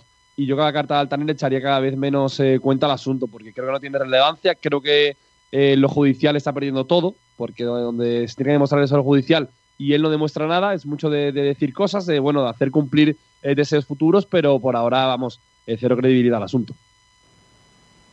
Bueno, vamos a volver a lo del ERE. Eh, yo insisto en que el Málaga ha, ha hecho lo que tenía que hacer, porque lo explicó muy bien José María Muñoz. Eh, había que hacer este ERE, no quedaba más remedio, porque de no ser así, el Málaga con mucha probabilidad no llegaba a noviembre, ¿no? Entonces, yo creo que lo ha hecho bien, independientemente que luego podamos cuestionar de si se ha negociado para bien con la AFE o no, y si hubiésemos podido ahorrar un poquito más si, si no hacemos caso a las presiones de la AFE, ¿no? Independientemente de eso. Pero bueno, el Málaga por lo menos se ha librado de un largo recorrido judicial haciendo este ERE y llegando a un acuerdo, ¿no? Yo creo que en ese lado, pues mira, eso que nos ahorramos, ¿no? Independientemente que a lo mejor hayamos tenido que pagar un poquito más de todo esto, pero es que el ahorro es tanto que a mí me parece fantástico por ese lado. Así que, que, que por ahí, bien. Eh, está por ahí Sergio Ramírez. Hola, Sergi. Bueno, o, o dentro de un ratito, por lo que veo, de momento no. Sí, parece que, parece que Sergio ha muerto, pero. Ha muerto, bueno, vale. eh, básicamente. Eh, estoy ya por aquí, estoy Ah, ya por aquí. ¿Me escucháis bien, no? Eh, Sergio, hablando del ERE, eh, ¿se han conocido ya o, o se han despedido ya todos los jugadores que se tenían que despedir? Hombre, ha faltado la cartita de Rolón, ¿no? Bueno, Rolón, Bularú, Benquemasa. Hombre, Benquemasa no se va, hombre. Bueno, sí, es verdad, es verdad, es verdad. Cierto, cierto, Te cierto. lo cargues, hombre. Pobrecillo. Eh, pero los demás sí han hecho cartitas, ¿no? Sí, han publicado, sobre todo los que tienen en redes sociales, los que tienen cuentas en redes sociales, pues han querido agradecer eh, al club y, dar unas últimas palabras como futbolista del Málaga. Y bueno, despedirse un poco también de, de la afición. Si quieres, comenzamos por la de Dani Pacheco. ¿Qué destacas de lo que ha dicho Dani Pacheco? Bueno, eh, dice que llegó con, ilusión a, la que considera su casa, da un poquito de, de agradecimiento y bueno, también un poco autocrítico. Dice que en estos años, en estos dos años que ha estado no ha salido nada como, como esperaba y dice que no habrá sido por intentarlo, que, que siempre ha intentado darlo todo, dice que no es el final y que tiene que aceptar las situaciones que, que se han dado. Agradece que a todos los que le han ayudado durante estos dos años, que considera los más difíciles de su carrera y que ojalá el club vuelva pronto a donde debe estar. A mí, mm, no sé, eh, a mí es una pena lo de, lo de, lo de este jugador, ¿eh? A mí me da pena lo de, lo de Pacheco porque yo creo que las lesiones no le han permitido brillar como, como él seguramente hubiese querido. Yo creo que es un jugador que, que nos podía haber dado mucho, pero las lesiones no le han dejado. Yo no sé a dónde va a ir a jugar, no sé cómo va a estar físicamente, pero era un jugador muy importante que aquí en Málaga, por lo que sea, no, no ha podido brillar. Yo he visto, y, lo que no puedo entender, y, y se lo he dicho a él, es que la gente le critique por falta de profesionalidad cuando no es así. Yo he visto a ese chaval salir cojeando de un entrenamiento, sé que ha jugado infiltrado, sé que ha estado jugando con una bota rota cortada por detrás para, para evitar el dolor y eso nadie se lo valora. Eso nadie se lo valora. Entonces, yo sinceramente creo que es una injusticia que estemos eh, valorando sus condiciones futbolísticas por, eh, por, por, fuera, más allá de lo profesional, y creo que ahí nos equivocamos. La gente que, que, esté hablando así de él, creo que es injusto con el jugador, porque él no, no merece ese trato. Lo digo como lo pienso, ¿eh? El futbolista no merece ese trato y, y estoy con él en que han tenido que Hombre, ser dos la, años muy duros. la culpa no la tiene él de que, de que se haya lesionado continuamente. Correcto. Son cosas que eso- pasan. A él, él, lógicamente, es al final eh, alguien que, que ha pasado por aquí con más pena que gloria, es verdad, eso es cierto, con más pena que gloria, pero es un jugador que, que lamentablemente no ha podido darnos lo que probablemente él quisiera habernos dado. ¿eh? No, no, no está en eso el problema, yo creo. Siempre soñó con jugar en el equipo de su tierra. Claro. En fin, más jugadores que se despidieron. La de Juanpi dice. Uy, un momento, que, la he perdido. Te leo la de. La de Diego González. Dice: Hoy me desvinculo oficialmente del Málaga. Han sido tres años en este club y en esta ciudad muy importante para mí.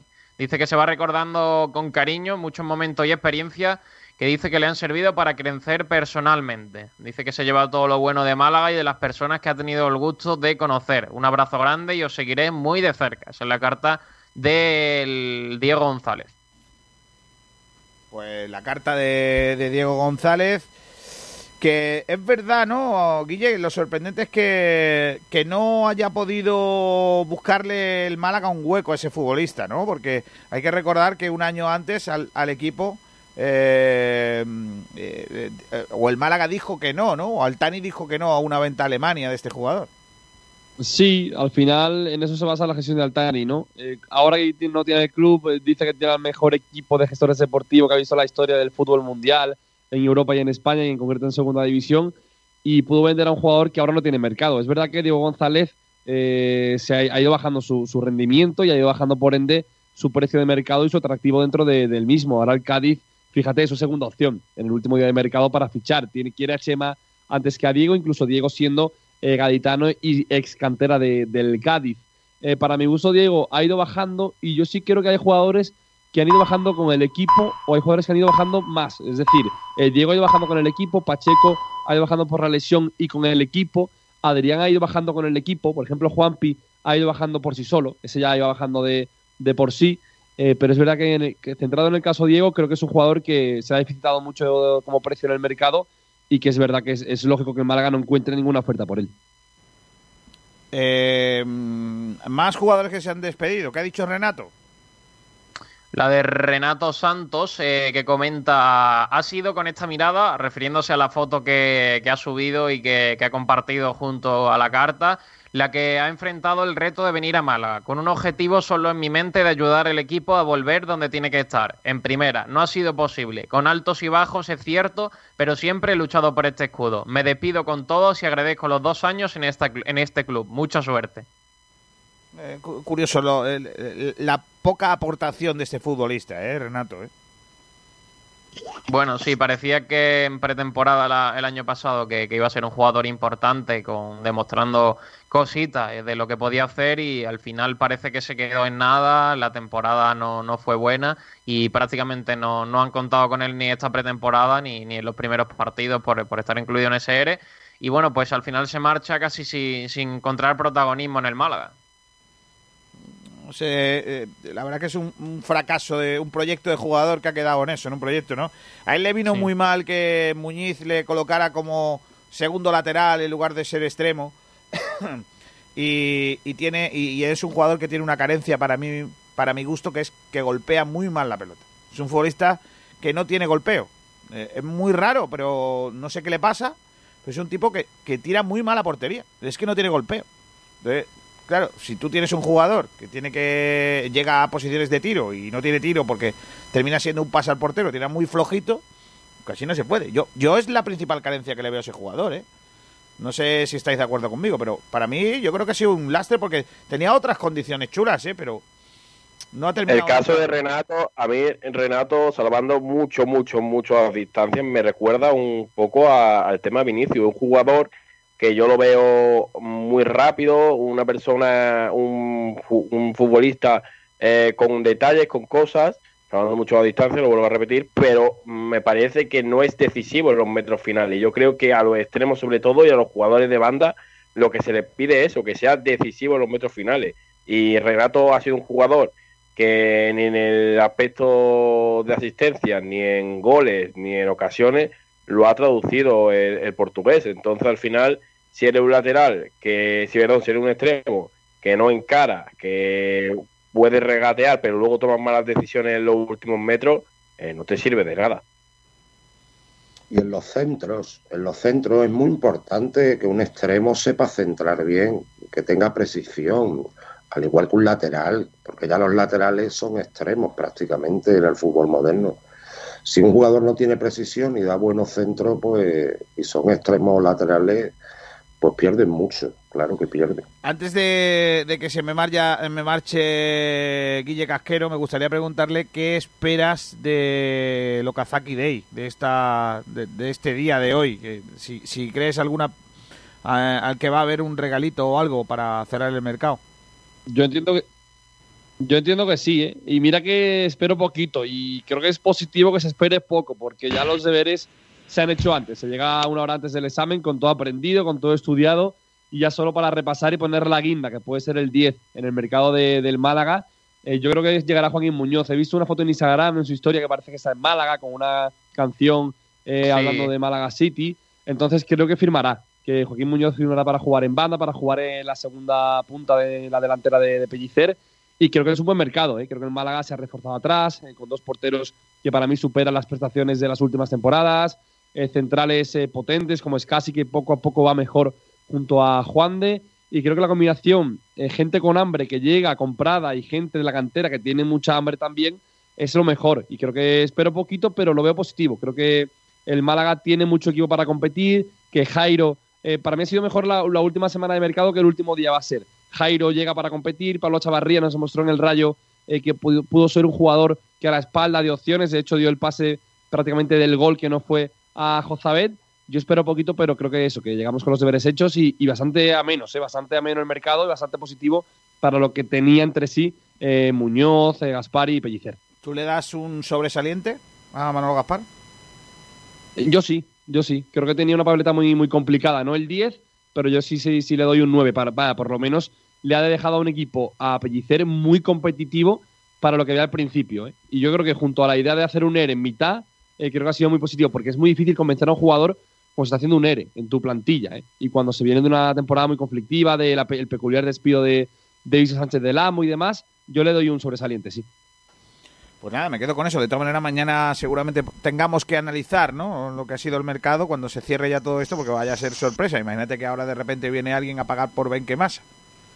No vas a decir que no, ¿no? Si- si te- Claro, fíjate, ojalá. Imagínate, ojalá. ¿no? Que ahora de repente, por lo que sea, viene un equipo que la ha visto y dice, es que este es mi hombrecillo.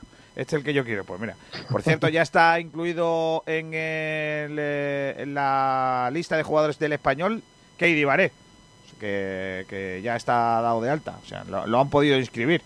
En fin, Guille Casquero, gracias. Un abrazo fuerte, crack. Un abrazo, Kiko, frecuencia, chao. Hasta luego. Eh, saludo a Adolfo Moyano, que ya está por aquí. Hola, Adol- Adolfo Moyano, ¿qué tal? Muy buenas. Moyano. Estás. Moyano. Es que está silenciado. Tiene que darle al microfonillo. Si no, es como el que tiene un tío en Granada. Bueno, mientras. No. Eh, bu- buenas tardes, Kiko. Oh. Es la costumbre que tengo en- por pelotas. Cuando no hablo lo tengo silenciado. Para que no se cuele ningún sonido de estos raros. Pues, efectivamente, gracias. Eh, decías, eh, Julito. No, decía que nos falta para completar esa noticia que estábamos hablando del tema de los de los, de los, de los jugadores que se despedían, faltaba de Juanpi, ¿no, Sergio? Uy, Juanpi. Sí, falta la de Juanpi, que yo creo que es la más extensa de todas. ¿Y qué dice Juanpi? Dice, Hoy es un día triste para mí. Después de 11 años me toca decir adiós al club de mi vida. Quiero agradecer a todas las personas que me ayudaron a crecer y a formarme como jugador y persona. También a toda la afición malaguista que ha estado presente en todo momento, a pesar de las dificultades. Me voy feliz y orgulloso de haber representado al Málaga y confío plenamente que pronto volveremos a disfrutar del club donde se merece estar. Pues ya está. Mm, ¿Cómo es eso? ¿Tanta tal como paz dejas? No me acuerdo cómo... La verdad es que Juan Piañor de, podía, haber- podía- de poder haber sido el nuevo Pablo Fornals o Castillejo o algo de esto, ha pasado por ser un jugador que el malaguismo, yo creo que nadie, nadie del malaguismo, ninguno de nosotros, se ha visto reflejado jamás en él. Es un jugador que ha estado en la cantera, que podía haberse tratado como tal, y ha pasado por aquí Adolfo sin, sin poder dejar la huella que probablemente podía haber dejado con su cualidad, sus cualidades, ¿no? Sí, es que Juanpi, fijarse una cosa, que es un futbolista que se ha tirado 11 temporadas en el Málaga, es decir, que futbolísticamente, pues desde pequeñito, ¿no? Y- pero es cierto que por su calidad, es verdad que es un futbolista con mucha calidad, lo que pasa es que es muy intermitente, es decir, eh, aquí hemos visto en la Rosaleda grandes partidos de Juanpi y luego hemos visto grandes eh, pues jornadas eh, prácticamente en la que era un estorbo. Yo creo que calidad tiene, lo único que no ha cristalizado tampoco en, el aficionado, no se va a quedar como uno de los grandes que, que, requiere una puerta en la Rosaleda, precisamente por esa intermitencia en la calidad de los partidos, porque Juanpi, si tú quieres sacar y tiras de meroteca, no sacarás más de 10-15 partidos buenos en el, en el Málaga, y eso en toda la trayectoria que ha tenido de tantos años es un bagaje pues eh, muy bajo. Luego es verdad que eh, lógicamente ha agradecido por la etapa que ha estado en el Málaga, pero que vaya, que va a pasar por un jugador que quizás dentro de 10 años pues poco nos acordaremos de, de Juanpi, sobre todo los más jóvenes. Sobre todo nos acordaremos de las cosas malas de Juanpi, de la buena igual nos cuesta más trabajo. Es que lo mejor que ha hecho Juanpi estando en el Málaga es aquel gol que le marcó a Argentina con Venezuela. Bueno, no, pero Kiko, a Pues, ver, siendo justo, siendo justo, es verdad que habrá tenido a lo mejor, yo te digo, tirando de meroteca 10, 15 partidos buenos, pero ¿cuánto ha jugado este hombre en el Málaga? Pues este hombre fácilmente los 200 partidos seguro que lo ha jugado, será de los jugadores que más jugado, entonces claro, al final pues el aporte es, es poco. Y luego aparte no acompaña su ficha. La ficha Claro. que tenía era una bestialidad. Eh, Y más, no solo eso, yo creo que además. Eh, no, decía que además, eh, aparte de ser intermitente. Ha jugado 146 partidos con el Málaga. Tú ves, lo que no iba descaminado, digo, cerca de 200. Mucho me parecen. Demasiado. 86 en primera, eh, 49 en segunda y 11 de copa. Vamos a ir a la publi. eh, ahora enseguida comentamos más cosas, pero voy a despedir ya a Fernando Muñoz. Adiós, Fernando. Hasta la próxima. Tienes que desilenciar, Fernando. Oh, ya veo que no. Eh, Ya veo que Fernando pues no. Vamos a la publi. Os voy a llevar a, por ejemplo, a Bodega El Patio. Oh, ¿Cómo se come, niño? Qué maravilla, es Bodega El, el- el Patio, en Málaga. En pleno centro histórico de Málaga, el sabor y la calidad se llaman Bodega El Patio. Ponemos sobre su mesa una carta para los mejores paladares bañados con los excelentes vinos de nuestra bodega. Estamos orgullosos de nuestros arroces, premiados en Valencia por su sabor tradicional y su calidad. Pruébelo y descubra el auténtico arroz mediterráneo. Tapas, carnes, guisos, pescados del día con especial atención a nuestro pulpo a la brasa y completa tu cena o almuerzo con los deliciosos postres caseros de nuestra cocina. Somos un rincón ibérico en el centro de Málaga. Ven a calle Granada 39 y visita Bodega El Patio, el gusto por la comida en pleno centro de Málaga. Teléfono 952 21 20 31.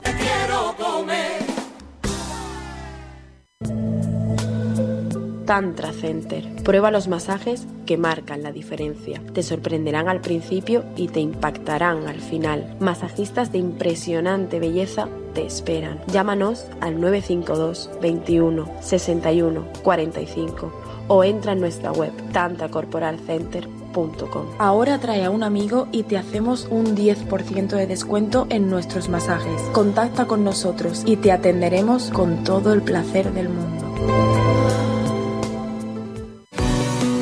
Nuestra costa nos da los mejores pescados y mariscos, y nuestra tierra produce vinos tan extraordinarios como Rediel Blanc, un blanco suave, afrutado, persistente, con notas florales y una acidez muy equilibrada, ligero y fresco en boca. El cupás blanco perfecto para acompañar un buen menú de nuestra bahía. Rediel Blanc. Malagueño por denominación, excelente por definición. Bodegas Excelencia, en el corazón de Ronda. La confianza no se gana en un día. En la Clínica Ocular Doctor Tirado, tanto el doctor Tirado como su equipo llevamos más de 20 años construyéndola, siendo líderes en innovación, seguridad y excelencia en cirugía ocular, ganando la confianza de miles de pacientes satisfechos. Clínica Ocular Doctor Tirado, en Fuengirola, líderes en tu confianza. Consúltanos en doctortirado.es. Hemos vuelto a vivir una pandemia como en 1918. La cal se convirtió en aliada contra el virus. Nuestra primera equipación hace homenaje a ese blanco luz, pureza, cal y a los héroes silenciosos de esta crisis. A su fuerza y coraje con ese trono azul. Málaga, eres viento y marea. Viste tus colores y sigue luchando. A la venta en todas las tiendas oficiales del Málaga Club de Fútbol. De Málaga. La tradición del mejor pescado malagueño tiene un nombre, Taberna El Pillayo, en calle Granada, en el corazón del centro de Málaga. El lugar ideal para degustar el sabor del pescadito de la bahía, acompañado con los mejores vinos. Ven a tapear y a probar los boquerones, calamares, calamaritos, el adobo, el pulpo, la mejor fritura de Málaga, porque nuestra excelente gastronomía está recogida en una carta malagueña y exquisita, elaborada con las recetas de siempre. Degusta la pipirrana, la porra antequerana, los mariscos, conchas finas, mejillones tigre, las almejas salteadas tan malagueñas. Tenemos una gran variedad de arroces. Estamos en calle Granada 36, 952 22 90 57. Taberna El Pillayo, más malagueña imposible. Todas las barras no son iguales. Ven a comprobarlo a Las Dunas, en Torre de Benagalbón, Rincón de la Victoria. Somos especialistas en pescados y mariscos, con la garantía de los más frescos, con la tradición de Pescadería Jacobo. Prueba nuestros deliciosos arroces elaborados con los mejores productos. Estamos en Avenida de la Axarquía número 4, Torre de Benagalbón. Teléfono de reservas 951 33 16 66. Ven a comprobar que la calidad y el precio no están reñidas. Las Dunas, el sabor del mejor pescado de la bahía. Termitas, chinches, cucarachas. ¿Estás harto de no poder acabar con las plagas? Reforzad Sanidad Ambiental y Servicios Integrales es tu solución. Somos una empresa de fumigaciones para comunidades y expertos en medidas sanitarias y de limpieza. Te ayudamos en el mantenimiento de tu jardín, también en casos de infecciones. Nos hemos trasladado. Estábamos en Benalmádena, Avenida Gamonal, edificio Ágata. Ahora nos puedes encontrar en Málaga, calle Pulgarín, Bajo. Pide presupuesto contactando con el número 603 69 94 17 603 69 94 17. No sufras más por las plagas. Llama ya a Reforzad Sanidad Ambiental y Servicios Integrales y di adiós a las chinches, a las cucarachas y a las termitas.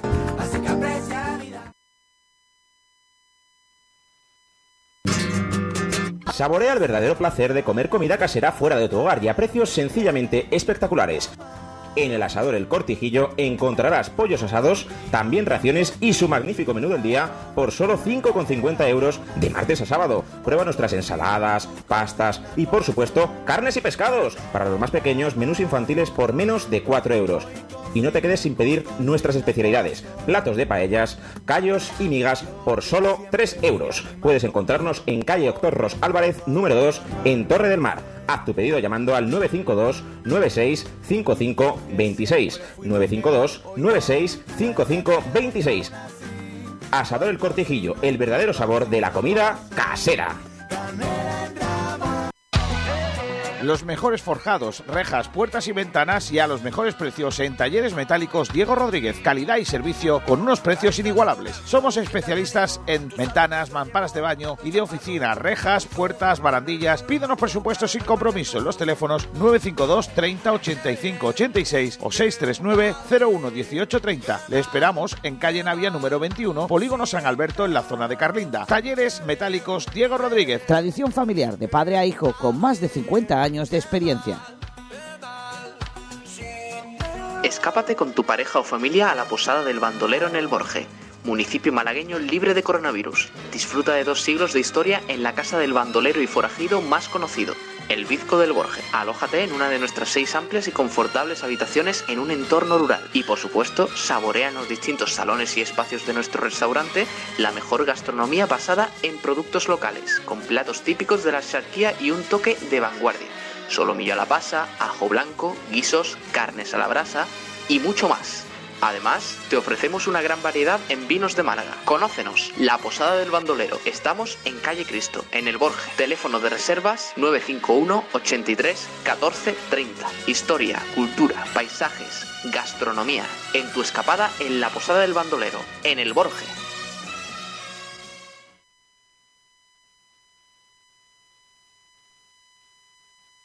Pues venga, vamos a seguir con más cosas. Eh, vamos a entrar de lleno en el análisis ya del eh, partido del otro día del Málaga Club de Fútbol, Portavales.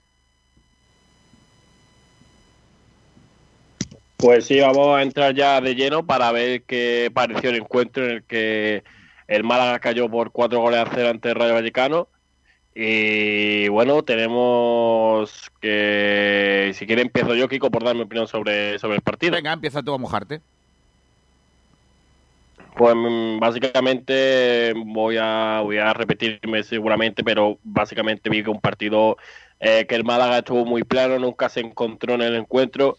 Creo que los extremos hicieron mucho daño, eh, sobre todo Isim, como dije antes, es, mm, destrozó directamente a Matos, que no tuvo ninguna opción ni en ataque ni en defensa. Y el equipo lo, lo notó. Eh, este, este equipo de Sergio Pellicer parece que, le cuesta, ¿no? Eh, fuera de casa. Eh, ya lo vimos en, en, Castellón, donde consiguió ganar, pero Dani Barro tuvo que parar un montón. Ya lo vimos en Tenerife, donde el Málaga eh, salió perdiendo 2-0 y no dio buenos síntomas. Y lo vimos el otro día en Vallecas. no sé si es la situación coyuntural que puede tener el Málaga como club, pero, pero es verdad que le está costando fuera de casa, aunque ganara en, Castellón. Al final creo que el Málaga no jugó con los que van a ser titulares dentro de dos o tres jornadas, o incluso contra Las Palmas habrá muchos cambios en el 11, pienso yo. Y, no, no podemos eh, venirnos abajo por un partido, de una raña en el agua, lo que sí eh, sirve este partido es para dar un golpe de realidad a esas personas que creían que este equipo podía dar para ascender cuando tenemos que mirar que nuestro objetivo es por salvarnos y luego ya se verá, pero el objetivo principal es salvarse. Eh, ¿Qué opinión tienes tú, eh, Adolfo? Bueno, pues mira, yo creo que el partido en Vallecas fue, digamos, una, una lección de realidad, ¿no? De lo que el Málaga ni tampoco era tan bueno por los partidos que había sacado las dos victorias últimas, que además para ver el, bagaje que tengamos en liga de 12.6 está muy bien para un equipo que se está haciendo. Y yo creo que bueno, que en el partido del Rayo, ante un rival de los que digamos que yo creo que va a estar en la parte alta y va a luchar por el ascenso, pues nos pone de manifiesto con un equipo a medio hacer la realidad que tenemos a día de, a día de hoy. Es verdad que lo que penaliza en este, en este partido, sobre todo yo creo que fue el, penalti este que se tiraron 3-4 minutos para decidir si era penalti o no. Para mí particularmente no, no lo era, porque además llevaba la mano pegada y tampoco se ve que impacta el balón desde las diferentes tomas que estamos viendo.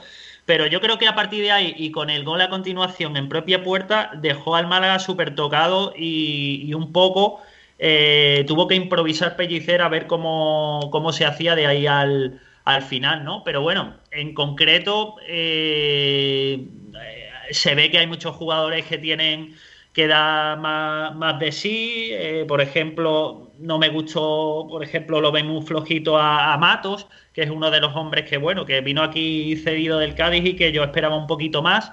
Y que también destacar otra cosa, que ayer, vaya, el otro día, si no llegase también por Dani Barrio, que también hizo sus intervenciones, eh, el Málaga se podía haber llevado eh, más de cuatro goles, porque fíjate bien, al final el Rayo sabe a lo que quiere jugando en su casa, el Málaga, que es un conjunto que está mmm, trabajado para no encajar goles, y fíjate, cuatro goles le cayeron eh, el otro día. Pero yo creo que mucho tiene que ver el penalti. Si no hubiera pitado penalti, quizá a lo mejor el Rayo le hubiera costado y el Málaga a lo mejor alguna opción hubiera tenido. Eh... Pero de todas maneras. Sí, sí. Pero aquí con sí, No, no, no, no, no. Estoy, estoy escuchando. Sí. No, de todas maneras que, que lo que no eh, lo que es indudable para todos es que el Rayo pasó por encima del Málaga. O sea, creo que ahí no tenemos ninguna duda ninguno. Que el penalti sí, pero... puede ser. Sí, sí, pero que el penalti puede ser. Es verdad que tengo que el penalti marca el partido. Eh, y al final lo que decía Fernando antes también tiene un poco de razón. El gol en primera puerta de Juan de también termina de un día de equipo, pero recordemos que en la segunda parte a Rayo eh, le anulan dos goles y marca otros dos goles más. Entonces, tenemos que comprender que es verdad que es un lance del juego que puede o no puede ser penalti. En mi opinión, creo que el balón puede impactarle la mano y yo creo que es penalti, pero es opinión mía. Es un, es un penalti muy dudoso, muy dudoso y puede ofrecer mucha, pero... muchos puntos de vista. Pero es verdad que el Málaga tiene que pensar que, que, que el equipo no puede tener los bajones o desconexiones que tuvo en el partido de Vallecas. Pero a mí me gustaría preguntaros eh, por qué el Málaga, eh, que había mostrado en las anteriores jornadas de liga eh, mucha seguridad atrás, fue la feria que fue el otro día. ¿Qué pasó? En sí. el medio campo no sujetaba a nadie, en la defensa había muchos despistes. ¿Qué pasó?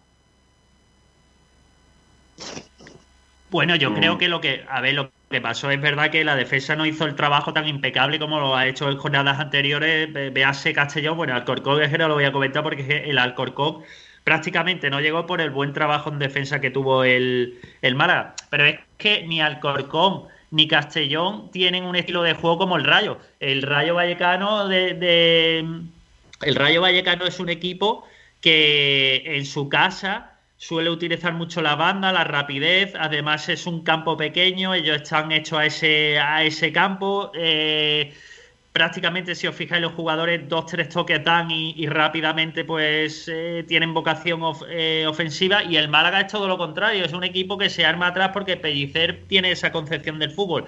Pellicer dice, bueno, mientras que a mí no me metan goles, yo alguna vez, alguna oportunidad tendré, que es lo que ha pasado en los dos partidos, pero yo creo que lo que falló ayer más Kiko es cuestión de mentalidad, porque yo sigo insistiendo en el penalti que es discutible. Si el Málaga no se le mete una situación como esa, yo creo que es que el Rayo hubiera tenido dificultades para, para, marcar goles con el paso de los minutos, sobre todo porque físicamente también hubiera pasado factura. Es que al final, dice Julio, dice, bueno, es que al final el Rayo te da un baño en la segunda parte. Sí, pero ¿cómo te lo da? Con un 2-0 en contra, con tú tocado moralmente, porque con un 2-0 que hacen un partido al principio, bueno, pues puedes intentar acortar distancia y meterte en el partido. Eso te da el traste con todo. Creo que también es un trabajo que tiene que hacer el, el Mister. Y yo por eso yo creo que bajaron las manos, nada más que le llegó el segundo gol de en propia puerta, ya bajaron las manos. Entonces así es muy fácil que tenga fisuras defensivas. Los jugadores ya como que no estaban en el partido. De todas maneras, vimos, mm, yo por, por lo menos, y creo que desde el estudio que estábamos Kiko, Sergio y yo, vimos que, que, el gol del Rayo estaba al caer. O sea, es que el partido era un monólogo del Rayo Vallecano y sí hacía lo que quería. Y eso era antes de que el penalti lo comentamos incluso con Borja Aranda. Es que el Rayo estaba muy superior al Málaga. Y en el aspecto de la defensa, eh, yo creo, y sinceramente lo pienso, que el equipo no está construido defensivamente del todo bien. Eh, vale, el partido de Alcorcón eh, eh, partido contra el Alcorcón es verdad que el Málaga defiende bien, pero los demás partidos a mí no me parece que el Málaga tuviera una defensa muy correosa. En Castellón, el Málaga se salva porque el Castellón no tenía gol. Y lo dijimos en la retransmisión, que el, el Castellón tiene un delantero arriba en condiciones y al Málaga le hubiera caído uno o dos goles. Porque tuvo una ocasión en el punto de penalti. Luego, el partido en Tenerife, el Málaga le meten dos goles por dos errores defensivos, uno de ellos de Ismael y otro de Scassi. O sea, que también hay que tener eso en cuenta. Y el otro día defensivamente también muy mal. No creo que el equipo defensivamente esté todavía armado. ¿Puede crear otro, otro, otra trama defensiva Pellicer como del año pasado? Por supuesto, pero creo que el equipo no está creado y creo que parte de eso es porque obviamente hay jugadores nuevos que todavía tienen que acoplarse a la defensa y falta el central para mí de garantía de este equipo que es David Lombán. Pues sí, eh, en eso estoy. ¿Está por ahí Jesús Martín? Hola Jesús. Buenas tardes, compañeros. ¿A ti qué te pareció el Málaga? Eh, pues mira, Kiko, yo pienso que al Málaga le faltó mucha intensidad. Un equipo que sale en la segunda parte que viene de hacer una mala primera parte y que en la segunda parte sale, parecía que no estaba del todo mal y de repente vienen unos minutos de desconexión del equipo, ¿no? A raíz del primer gol de Rayo Vallecano que, es anulado en el minuto 55. Yo creo que hay una desconexión ahí desde el minuto 55 al 60 que el equipo, que un equipo como el Málaga no se puede permitir. Tú no puedes permitirte desconectar del partido y que el Rayo te cree tres goles en cinco minutos. Que sí, que es cierto que dos de estos tres goles fueron, anula fue, fueron anulados. Pero al final eh, no deja de ser jugadas de peligro que porque hay VAR, si, sin el VAR quizá esos goles hubieran subido al marcador. Entonces, estamos hablando que un equipo que, como tú bien has dicho, que defensivamente yo no, no pienso igual que Julio, yo creo que, que a pesar de que la defensa, varios jugadores hayan venido nuevos, en el caso de Mato, o alguno sea un parche, como yo pienso que es casi, a pesar de eso, un equipo necesita tener una actitud defensiva que yo creo que al Málaga le faltó ayer. Ayer en el centro del campo no se recuperaban balones. Yo he mirado las estadísticas del partido y se pierden. Eh, es cierto que durante el partido siempre se pierden más balones de los que se roban. Pero es que el Málaga recupera muy pocos balones en el partido contra el Rayo. Y para, para mi opinión, o lo que yo vi, yo pienso que el Málaga le faltó eso, un puntito o dos de intensidad y, aparte es la desconexión que, tuvo la defensa o el equipo en general en esos minutos que yo creo fueron determinantes. Fíjate que yo no le achaco tanto, yo no le achaco tanto eh, un problema de actitud. Creo que el Málaga eh, no tuvo un problema de actitud, esa es mi opinión. Yo creo que lo vi un puntito eh, por debajo físicamente que el Radio Vallecano. Veo un Radio Vallecano muy, muy físico. el equipo de Iraola que no lo vamos a descubrir ahora, es un pedazo de entrenador como la Copa de un Pino, planteó un partido muy físico ante un Málaga que, como decían en la retransmisión, eh, no está rodado del todo. Este Málaga le faltan muchos y muchos partidos. Es que casi todos los jugadores han llegado en el último mes de el último mes que llevamos de competición. Y el Málaga, si vemos el partido del Tenerife y comparamos con el partido que jugará contra Las Palmas, es que no hay color de jugadores. Puede variar que esté Dani Barrio, que esté Calero, ¿vale? Pero es que la mayoría de jugadores son completamente diferentes. Entonces, al final yo creo que físicamente también el Málaga lo notó. Y más cuando lo que decía también, eh, creo que era Adolfo, creo que lo decía, que, el Málaga eh, con el 2-0 se desanima y ya, si ya, está, si ya vas desanimado, desanimado y encima eh, físicamente no responde, no te responde las piernas, eh, es normal que te lleve una goleada como la que se llevó de Valleca. No, y aparte, y aparte pensar una cosa, porque el propio Pellicer siempre lo ha dicho en rueda de prensa, dice, vamos a ver cómo llegamos al 5 de octubre. ¿Por qué? Porque el 5 de octubre, que es hoy, eh, también marca el periodo de inflexión en el Málaga, es decir, ya tiene a todas sus piezas, con lo cual ya Pellicer puede hacer en este caso, pues armar un equipo que lo conjunte y que puede dar, hombre, puede dar mucho rendimiento. A mí, por ejemplo, una de las cosas que yo destacaría del partido del sábado con el Rayo, en la segunda parte, hombres que son novedades, son fichajes como Jairo y yo eh, por sacar algo positivo del partido, una combinación que hicieron junto con Chavarría, eh, Jairo, yo sabéis, Chavarría, que estuvo a punto de acabar con el tanto de, la honra del Málaga. Es decir, a mí, por ejemplo, yo sabé, yo lo veo un buen pelotero para el Málaga. Jairo, hasta que se lesionó, pues oye, mm, podía haber llegado bastante lejos. Chavarría ya tengo mis dudas, pero oye, al final vimos algo, una pincelada, aunque sea tan ínfima, de, de esa combinación, esa jugada, nos puede dar la idea de lo que esto con el Málaga rodado puede llegar a ser. Porque yo no me canso de decirlo, yo lo escuché este fin de semana eh, que lo hablaban. Dice, ojo porque yo creo el Málaga con el presupuesto que tenía, gran labor de Manolo Gaspar, porque con el presupuesto que había y con, con, con todo esto de tener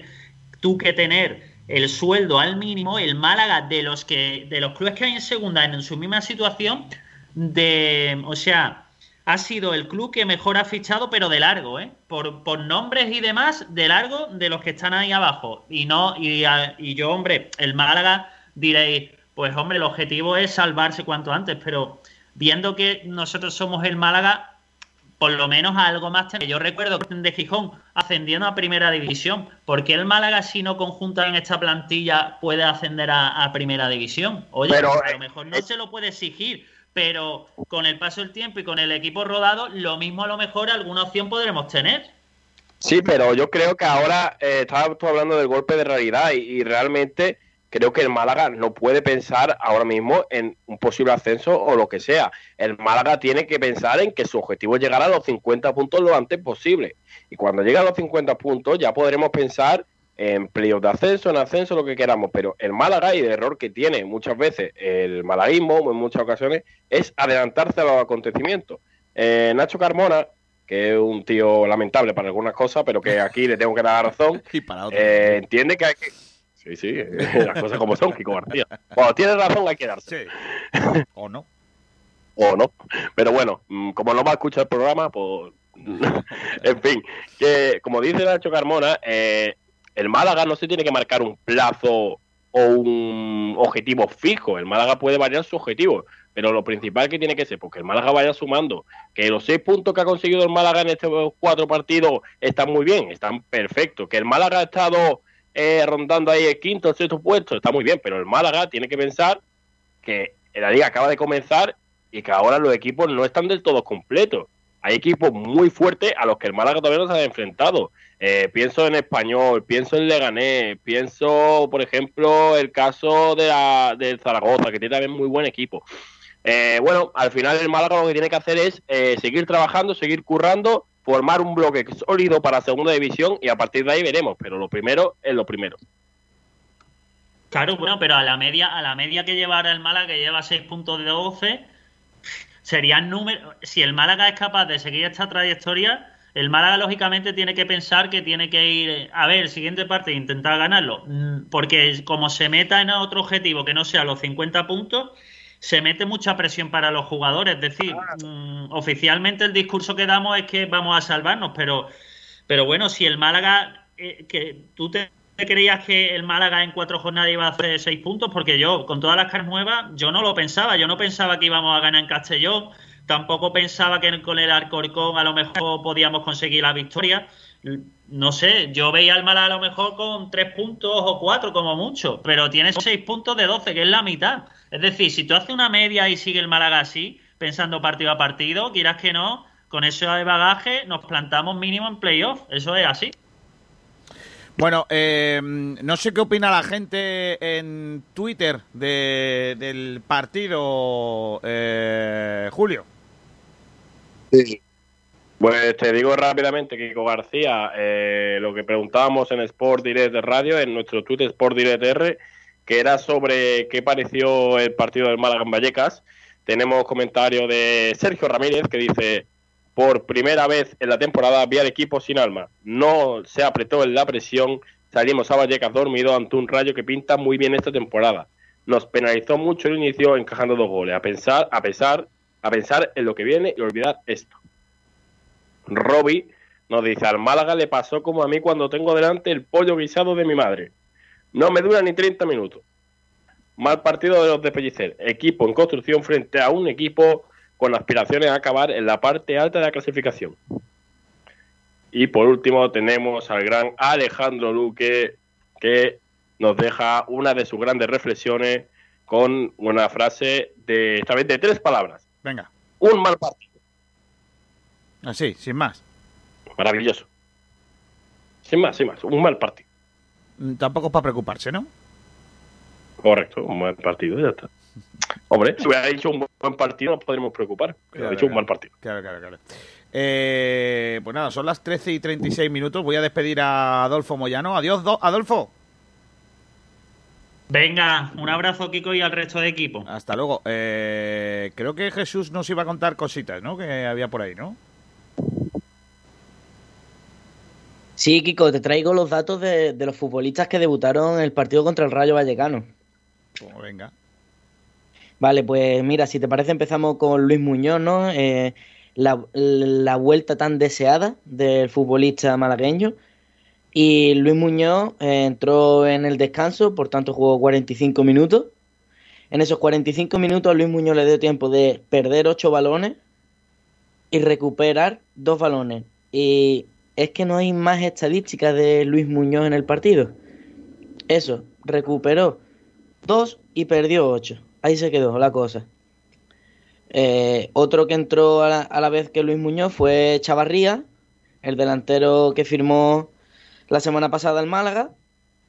También jugó 45 minutos, al igual que Luis Muñoz. Y Chavarría perdió 9 balones por los 3 que recuperó. Eh, tiró a puerta, que creo que ya lleva más tiros que Orlando a puerta, si no me equivoco. Sí, sí, sí, sí, sí, sí, sí. En su primer partido ya un tiro a puerta, que, hombre, está bien. Está bien que, que, el Málaga llegue a portería. No, pero digo que es Kepchupsa, no es Orlando Sa. Bueno, y aparte sumó un regate. Uno. Mano. Venga, Orlando, venga, Kiko García, Orlando Sa, ¿cuántos regates ha hecho? Mm, cero. Pero ha bajado muchos balones, Kiko. No, pero es que eso es muy bueno. Es que tener un delantero que te baje balones es una, es una bendición. Bueno, y si os parece, seguimos con Jairo. El extremo entró faltando 30 minutos de partido. Puso dos centros. Perdió siete balones. Recuperó tres. Y no consiguió tirar. Así, ni a puerta ni fuera. Directamente Jairo no tiró. O vaya.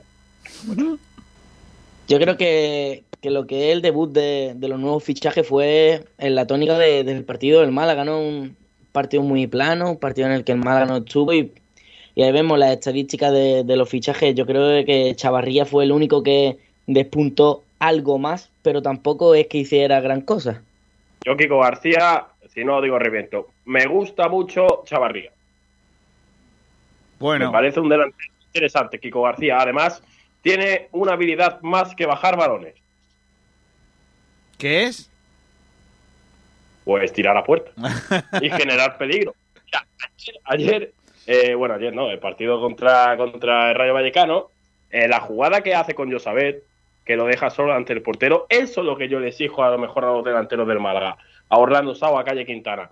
Está muy bien bajar balones, pero con un sentido, o está bien jugar de espalda y tener un sentido, pero es que él descarga y se mueve, descarga y se mueve, busca el balón, tiene ese hambre. Yo eso a Orlando Sá y a Calle Quintana no se lo veo.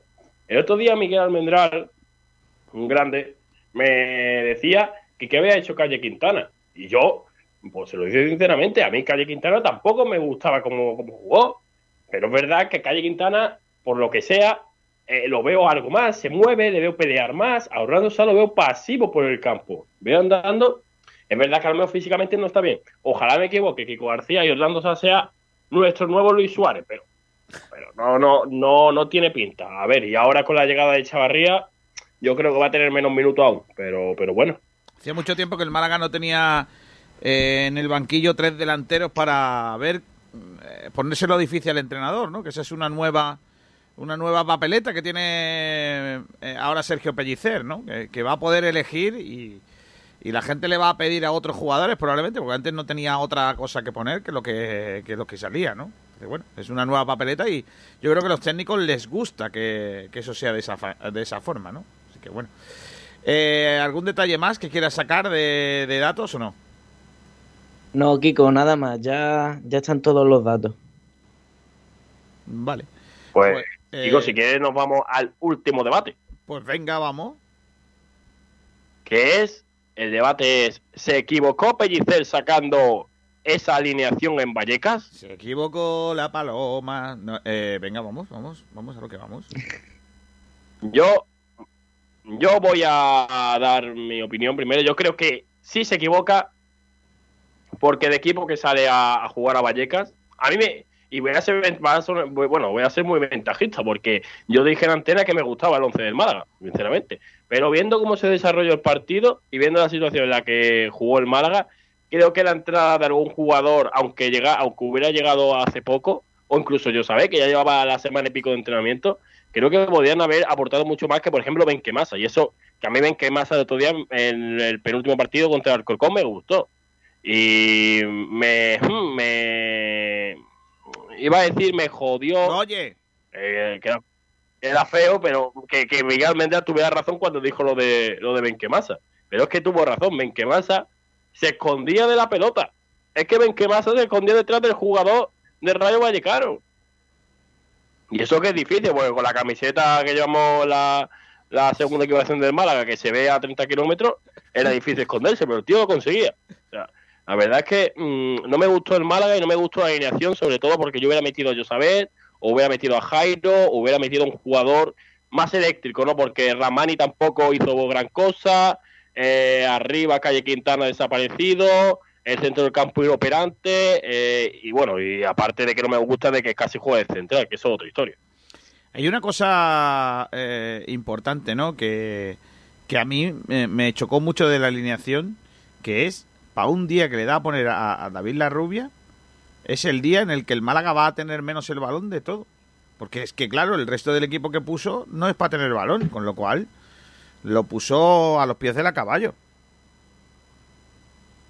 Y ya no solo eso, Kiko, la rubia hizo un esfuerzo defensivo muy grande. O sea, al final el Málaga que parte con un, parecía un 4-2-3-1, eh, Comesaña que entraba por donde quería y Pozo que entraban por donde quería los dos. Eh, el Málaga, el, el, canterano del Málaga tuvo que comerse esa subida de Comesaña porque al final el equipo, si juega a 30 metros de la portería, es imposible, es que realmente eh, la rubia cuando juega bien es cuando el Málaga tiene la posesión y cuando el equipo eh, mantiene la posición y él puede jugar por donde le dé la gana, porque es un jugador para eso, es de esos jugadores diferentes al resto. Pero lo que tú no le puedes pedir a un jugador diferente como él es machacarlo a defender, porque es que no te llega fresco cuando tiene que llegarte, que es lo importante. A mí me llamó mucho la atención que pusiera ese equipo y luego no tuviera ese equipo fuerza para que era un equipo defensivo bajo mi punto de vista luego el equipo no tenía fuerza para presionar en el centro del campo y, y no sé me sorprendió muchísimo ¿eh? que, que el equipo no respondiera en ese lado Sí, además a mí hay algo también que me chirría mucho, que es, eh, bueno, que, que defensivamente el Málaga no tiene, lo decía antes, el Málaga defensivamente no, no está en su mejor momento y lo repetiré muchas veces porque es que el equipo, el equipo de Sergio Pellicer en la estructura defensiva eh, falló mucho, y sobre todo el partido de Valleca. Y algo más aparte ese detalle que tampoco me gusta y creo que es un mal hábito que está cogiendo Sergio Pellicer, es poner a jugadores fuera de su sitio. Eh, Cristian no es banda derecha. Pongámonos como nos pongamos. Cristian en la derecha apareció a cuenta gota. Cristian tiene que jugar por dentro, que para eso es su posición.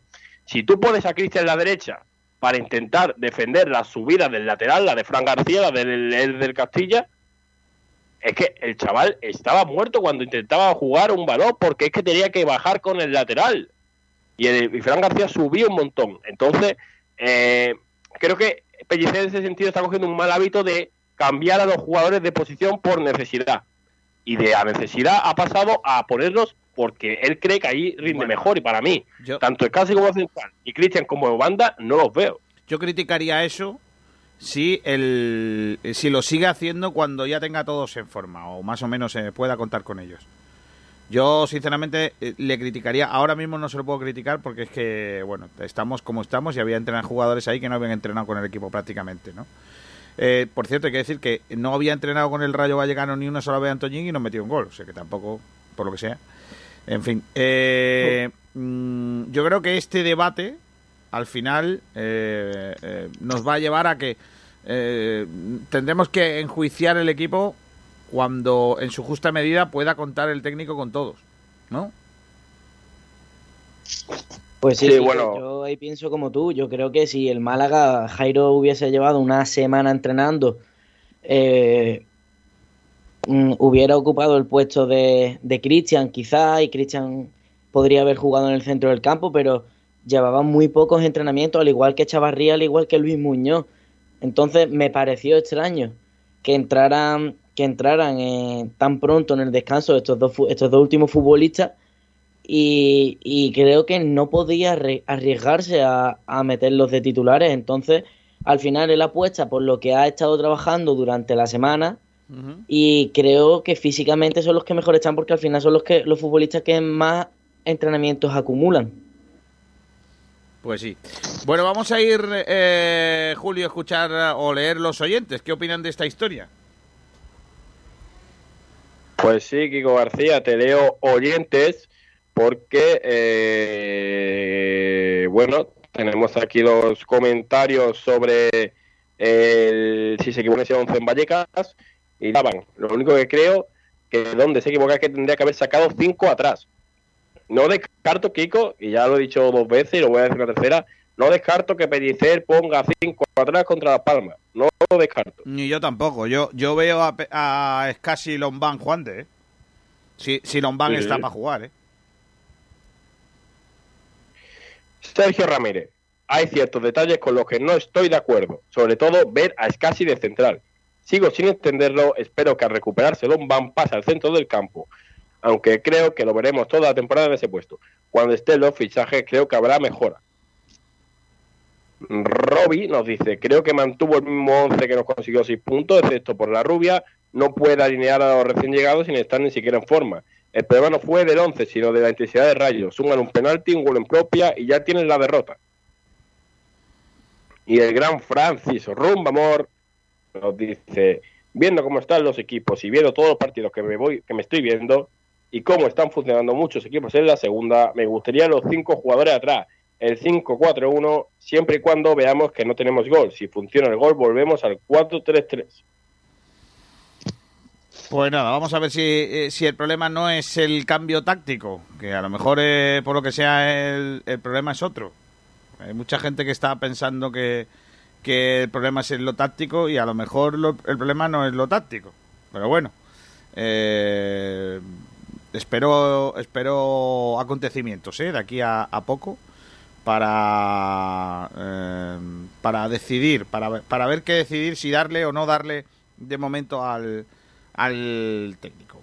Eh, pero de momento, ya os digo que yo estoy con Pellicer porque creo que lo que ha tenido que hacer este hombre no tiene no tiene mm, no está pagado ¿eh? lo, lo que ha tenido que hacer este hombre bueno hoy se estrena eh, ya lo adelantamos hace unos días lo que viene siendo eh, el nuevo Chumbo y Biznaga o lo que es lo mismo ahora el jugador excelencia de bodegas excelencia eh, y el chumbo. La bodega es excelencia, los eh, vinos de excelencia de Ronda, ese tinto Tagus, el tinto Rondarte tempranillo, ese tinto Crianza, los frontones y el vino blanco Rendiel Blanc eh, para acompañar con pescados y mariscos y que son un auténtico lujo. Así que hoy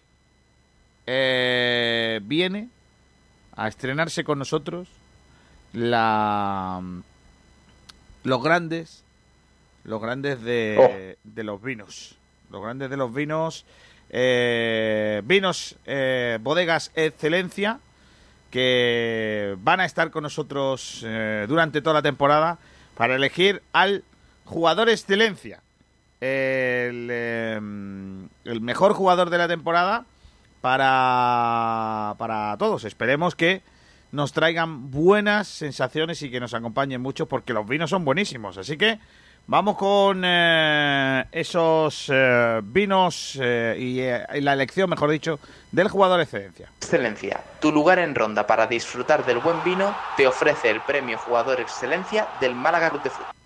Pues ahí está. Vamos a ir eh, con las votaciones de los oyentes. Eh, Julito.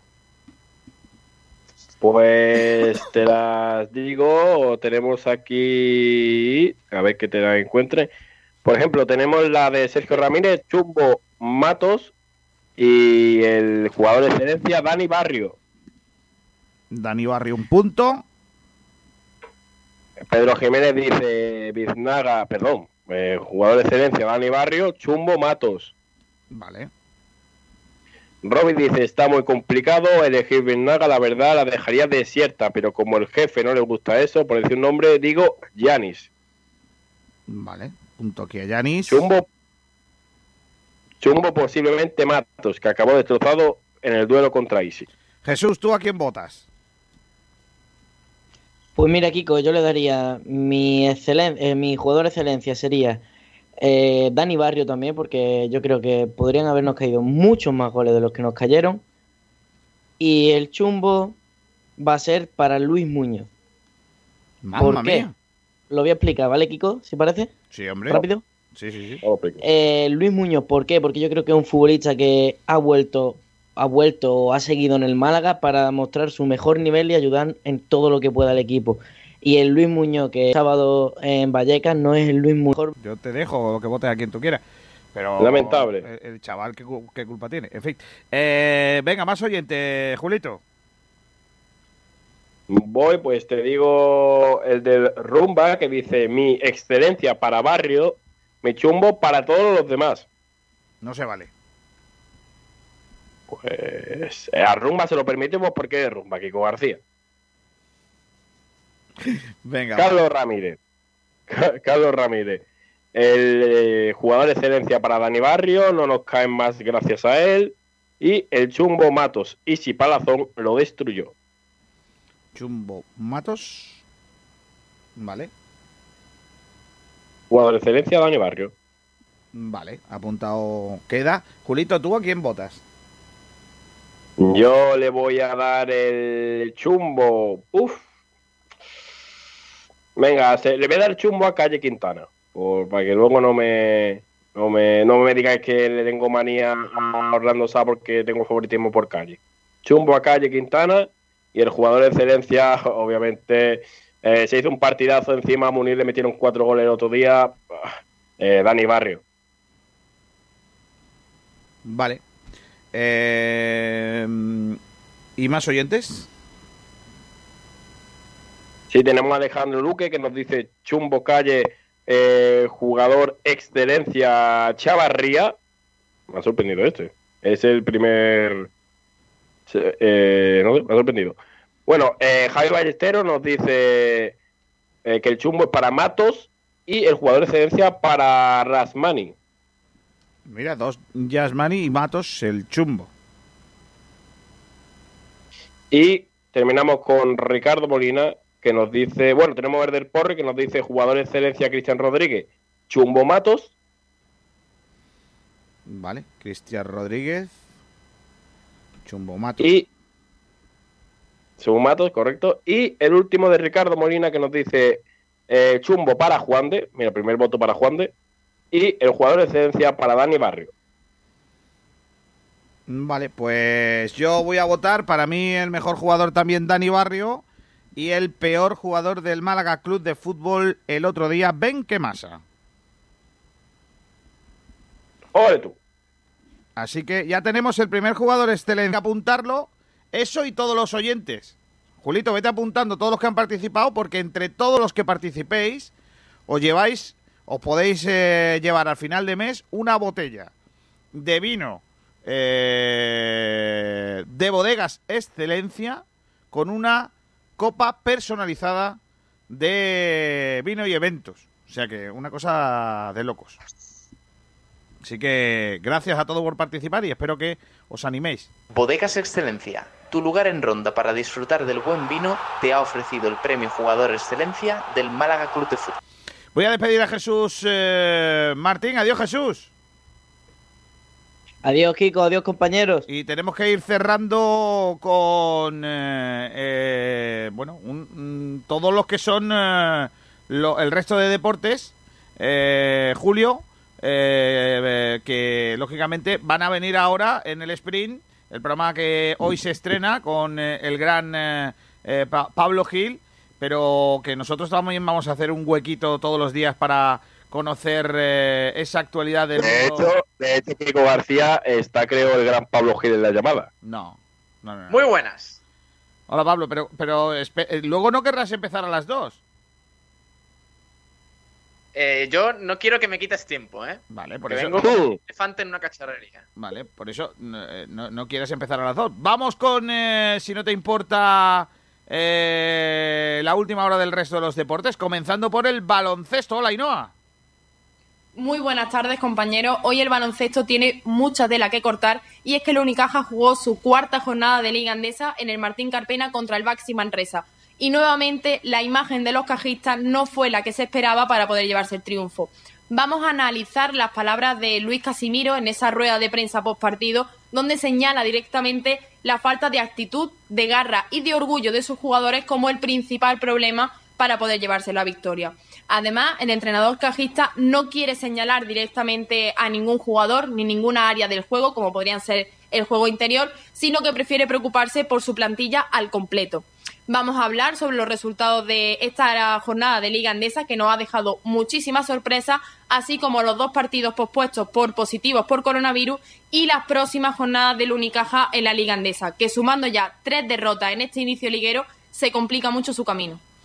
Pues esa es la lo que vais a tratar, Pablo, ahora en el baloncesto, porque tiene telita que cortar, ¿eh?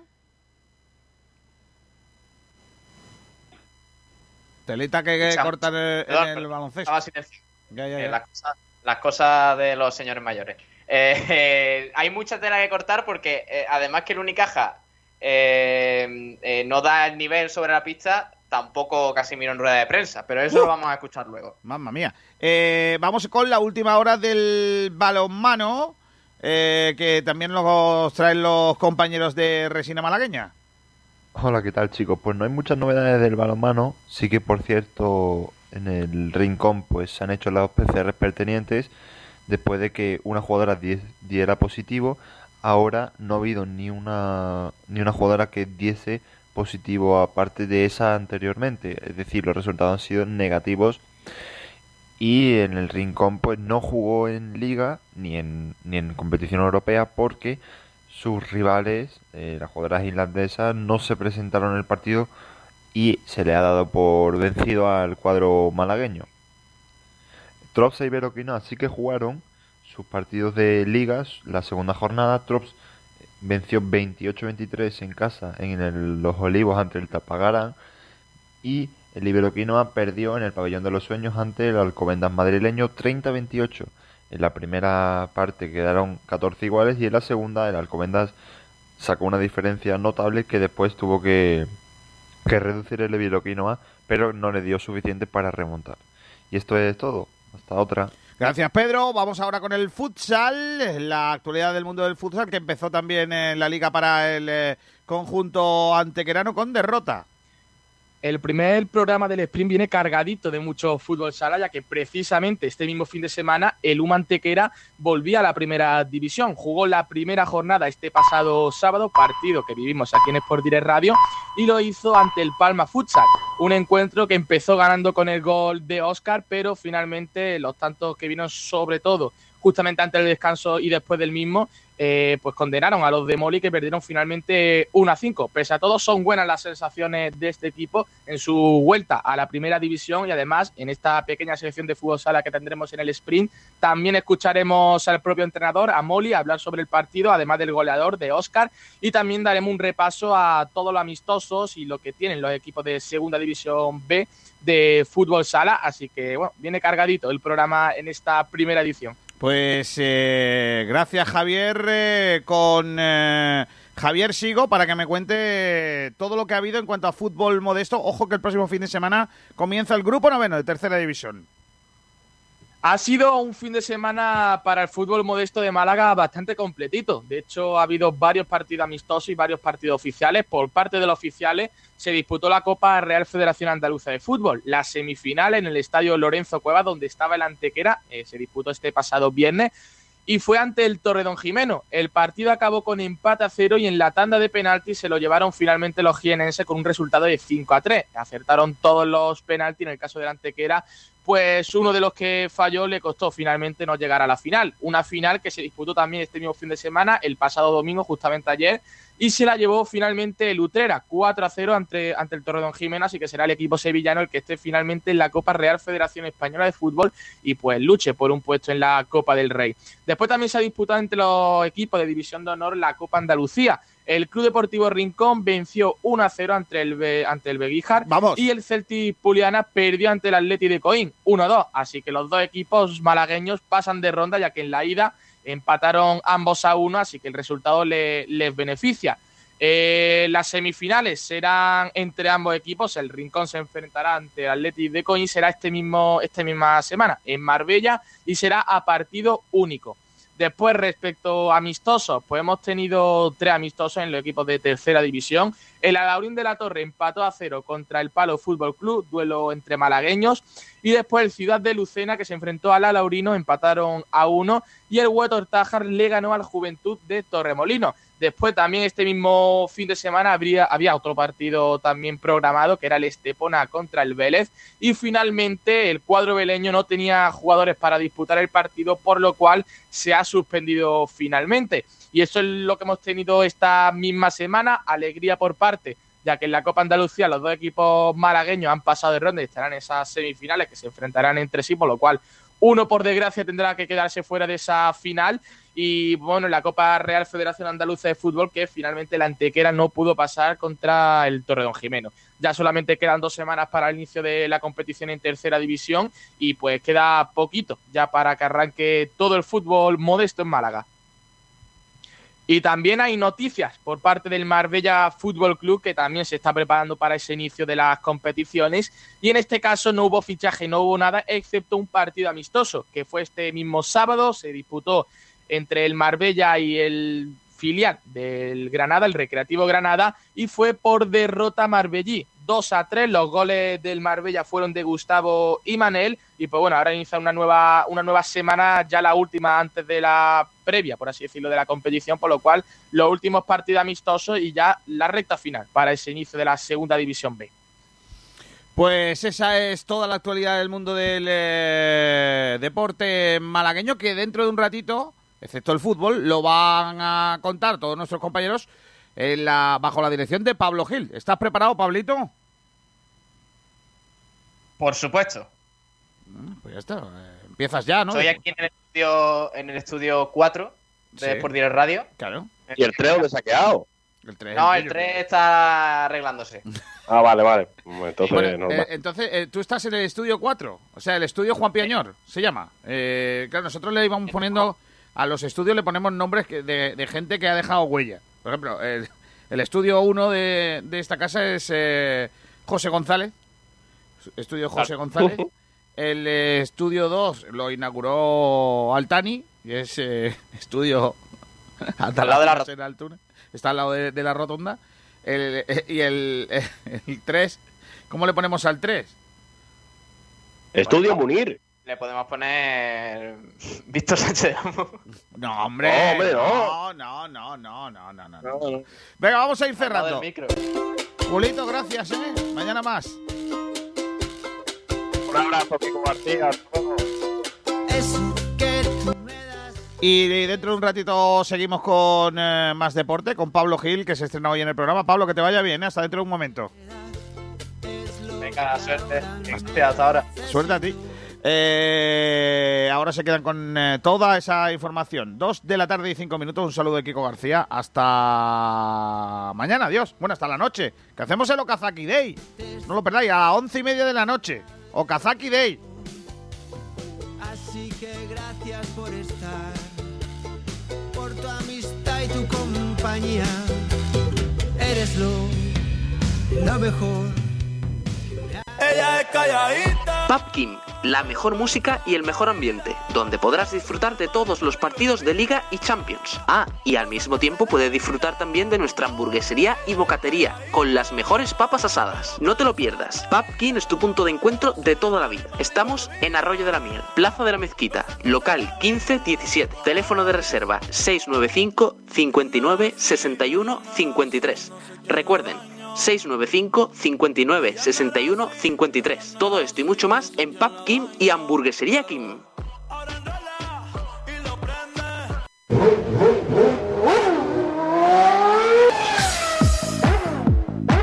¿Te apasionan las motos? En Motosorel encontrarás las últimas novedades del mercado en todo tipo de vehículos, coches, motos y patinetes eléctricos. Además, tienes la posibilidad de financiación de hasta el 100% de tu compra en tan solo 24 horas. Trabajamos con 23 compañías de seguro, somos gestoría del automóvil. Matricula tu coche nacional o de importación en las mejores condiciones. Compra-venta de todo tipo de vehículos. Somos especialistas en coches de importación a precios espectaculares. Aprovecha hasta final de año. Regalo seguro por la compra de tu vehículo o de cualquier accesorio. Te atendemos en Benalmádena, calle Tenerife, entre Telepizza y Banco de Santander. Y ahora también nos puedes encontrar en Marbella, calle Plata 42, Polígono Industrial La Ermita. Teléfono 951 25 30 06. Motos Orel, tu tienda del Grupo Orel en Arroyo de la Miel.